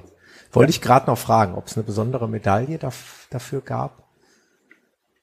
Und also wirklich eine schöne, schwere, wertige, die der hat, du sagst, ja, da, dafür hat sich das gelohnt. Ja, das glaube ich. Also das ich, einzige. Ja, erzähl. Das einzige, was dann so ein bisschen der negative Punkt war, aber da konnte man dann drüber hinwegsehen, war die Nachzielverpflegung. Ähm, ja. Da gab es dann halt vorgepackte Tüten, wo du nochmal ein Wasser drin hattest, irgendwie ein Schokobrötchen, eine Banane und viel mehr war da auch nicht mehr. Ja. Ähm, das konntest du dann mitnehmen und das war's. Und dann warst du relativ schnell auch aus diesem geschlossenen Bereich raus. Aber solange man ein bisschen was zu trinken gibt, solange ein bisschen was an Essen da ist, denke ich, kann man da auch gut drüber hinwegsehen. Man ging dann halt ein paar Meter weiter, hat seine ganzen Sachen wieder gekriegt äh, und logistisch war es bis auf diese Kleinigkeit wirklich top. Also was unglaublich ist, so ein großes, deutsches, international tätiges Logistikunternehmen ja. äh, hatte da dann seine gelben Autos stehen. Ach. Und du okay. hattest dann halt schon an den Lief oder an diesen Paketzustellfahrzeugen deine Sachen abgegeben ja, und dann klar. standen die da der Reihe nach aufgereiht nach Nummern und schön die Tüten reingehangen. Ja. Das hat echt reibungslos geklappt. Ja, das Cool. Ja. Und ähm, es gab unterschiedliche Startpunkte. Es war ja nicht nur Marathon, es gab ja auch einen Halbmarathon und noch mit 10 Kilometer Lauf. Also, also Rahmenprogramm auch noch vorhanden. Das und äh, organisieren können sie auch. Ja, ja, guck mal, das. Ja. Ich meine, okay, äh, irgendwie hört sich jetzt vielleicht doof an, aber erwartet man das dann natürlich auch. Ne? Also man erwartet schon eine relativ professionell veranstaltete äh, ja, Laufveranstaltung. Ja, wobei, also ich habe eigentlich das Gegenteil erwartet, ja. weil, also erstmal hast du so, so mit der Blick aus der Ferne die südeuropäische Mentalität, aber vor allem, äh, wir haben da echt Preise gezahlt, da kommst du hier nicht weit. Also der Startpreis für einen Marathon, inklusive. Bustransfer runter, dein Zeug wieder rüber und äh, Verpflegung und alles drum und dran, liegt bei 30 Euro. Ach Gott, also es gibt's ja nicht. Für, ich glaube, 45 Euro war es, kriegst du den Start mit dem offiziellen Funktionsshirt dazu. Das ist In wirklich Berlin kriegst du da gerade das Funktionsshirt für. Ja, ich glaube noch nicht. Ja, ja, vielleicht, ja. Und für 100 Euro gab es dann das Premium All-Inclusive-Paket mit ähm, Start, Shirt, eine Woche kostenlosen Nahverkehr in Athen, ja. Rabatttickets für die historischen olympischen Städten und äh, Feriendiscount und sonstigen Sachen, die du da im Rahmenprogramm machen kannst. Und von da haben wir gedacht, also wenn du einen Marathon für 30 Euro läufst, der noch eine Strecke ist, wo du dich mit dem Bus runterkam, dein ganzes Zeug wieder herholen müssen und so weiter, ne, gucken wir, was uns da erwartet. Das ist wirklich sehr, sehr günstig. Das muss man wirklich sagen. Schon erstaunlich. Und äh, habt ihr dann Glück gehabt, noch einen günstigen Flug erwischt zu haben? Ja, also da auch Flüge kriegst du echt günstige, je nachdem, äh, ob du Direktflüge nimmst oder ob du sagst, du willst nochmal irgendwo umsteigen. Ja. Dann bietet sich auch, wenn man sagt, ich will günstig fliegen, alles, was über den Balkan fliegt, an, mit Serbia Airlines und was es da alles gibt. Ja. Äh, genauso gibt es aber auch von hier mit Aegean und mit den deutschen Airlines äh, ganz reguläre Verbindungen nach Athen. Ja, da haben wir ja einen richtigen Spartipp hier ausgegraben, oder? Ich glaube auf jeden Fall auch vor Ort man kann viel Geld in Athen lassen, wenn man aber sagt, ich guck mal irgendwie um die Ecken rum und guck mal, wo so die Athener landen und bin mal so ein bisschen offen und lass mich treiben, dann kommst du da echt günstig weg. Also was mich auch umgehauen hat, ist, ich habe mir am Flughafen eine, ich glaube, eine anderthalb Liter äh, Flasche Wasser gekauft. Ja. Die hat zwei Euro gekostet. Das kriegst du zum Beispiel in der Türkei am Flughafen nicht. Auch in Deutschland wahrscheinlich. Auch in Deutschland es, nicht. Es hat sich so als Standardpreis rausgestellt, irgendwie ähm, halber Liter Wasser zwischen 50 Cent und 1 Euro, wenn du irgendwie unterwegs im Kiosk warst und dann irgendwie ein bis zwei Euro für anderthalb Liter. Ja. Solange du nicht an den Olympischen Städten bist oder der ähm, den ganzen historischen Dingen. Da nehmen sie die Touristen aus, also sobald du irgendwie in der Stadt bist. Na klar. Es kostet dich nichts. Ja, das ist, das ist klasse. Und äh, nochmal die Zeitachse dargestellt, donnerstags angereist, sonntags den Marathon gelaufen. Wann ging es wieder zurück? Ich bin dann am Montag zurück und der Christian hat nochmal ein oder zwei Nächte drangehangen vor Ort. Ja. Und genau. Ah, sehr, sehr cool. Also eine absolute Empfehlung, äh, mal einen historischen Marathon oder wenn nicht überhaupt den historischsten und bedeutendsten äh, Marathon zu laufen. Und das noch zu einem günstigen Preis, wenn man denn äh, clever ist und, und einen günstigen Flug findet, plus eine günstige Übernachtung. Ähm, Einfach mal gucken, wenn man so im Sommer, im Frühsommer anfängt zu planen, ist noch alles drin. November ist jetzt nicht die Zeit, wo die Touristen groß ja. unterwegs sind. Also eine ganz entspannte Kiste, wo man keinen Stress hat. Finde ich richtig cool. Ist, eine, ist wirklich ein super Tipp für einen ganz besonderen Marathon. Macht man auch nicht äh, alle Tage so ein Ding. Würdest du es denn jederzeit wieder tun? Ich denke mal schon, ne? Definitiv. Ich hatte überlegt, ob ich dieses Jahr ähm, nochmal hinfliege. Das wird dieses Jahr nicht klappen, weil ich mir dann nach Berlin noch Frankfurt vorgenommen habe und ich fand dann zwei Wochen ist doch ein bisschen wenig Regenerationszeit, aber er kommt nochmal. Ja, sehr schön. Finde ich gut. Hat mir sehr gut gefallen. Ähm, ich werde im Übrigen hier an ähm, am Ende äh, in die Show Notes hier noch die Wikipedia-Links setzen ähm, einmal vom ähm, Athen-Marathon und überhaupt von, von der Gemeinde Marathon einfach mal als Information. Das ist sehr sehenswert, sich das durchzulesen, also wie überhaupt die, dieser Marathonlauf entstanden ist mit dieser Geschichte, die der Jan eingangs erzählt hat. Könnt ihr euch gerne mal durchlesen. Äh, so ich kann dir dann auch gerne noch mal einen weiteren Link dazu zur Verfügung stellen, was ich auch gerne. ganz toll fand, war, ja. du kriegst nämlich jeder Läufer bekommt dann hinterher einen personalisierten Link. Das heißt, ich kann dir mal meinen schicken, dann machst du den auf, dann kriegst du wirklich eine Seite, wo du deine Zeit siehst, ja. wo du dein Ranking siehst bei den Läufern, wo du die Strecke nochmal hast und so die ganzen Daten um den Lauf rum. Ja. Da hast du quasi auf so eine oder so eine A4-Seite nochmal die ganzen Erinnerungen auch für dich zusammengefasst. Also wenn das für die Öffentlichkeit bestimmt sein soll, darfst du mir deinen Link gerne mal schicken und ich hänge den auch gerne mal in die Show Notes. Dann können äh, interessierte Hörer da gerne mal draufklicken und sich das anschauen, dann wissen die auch, worüber wir geredet haben. Genau. Ja, vielen Dank, Jan, für deine Schilderung dieses besonderen äh, Laufs, die Entstehung des Marathons sozusagen. Und du hast den dann, ich glaube, so rund zweieinhalbtausend Jahre später bist du den dann mal nachgelaufen. Vielen, vielen Dank ja, und ich wünsche dir für deine weitere Entwicklung und für deine äh, zukünftigen Marathonläufe und insbesondere für die Auslosung zum London-Marathon wünsche ich dir viel, viel Erfolg. Dankeschön. Das wäre ja fast vielleicht. schon mal wieder äh, interessant zu hören für vielleicht eine dritte Ausgabe der schönsten Marathonläufe, weil London, das hat man noch nicht hier. Das wäre sicherlich auch mal eine ganz interessante Geschichte ich da mal an, dass die auf jeden Fall mich aufnehmen müssen, damit du das in deinem Podcast Genau, machst. bitte. Der Running Podcast wartet auf eine Schilderung von Jan zum London Marathon. Ich wünsche dir viel Glück. Ich drücke die Daumen. Danke. Jan, bis dann. Danke. Tschüss. Ciao.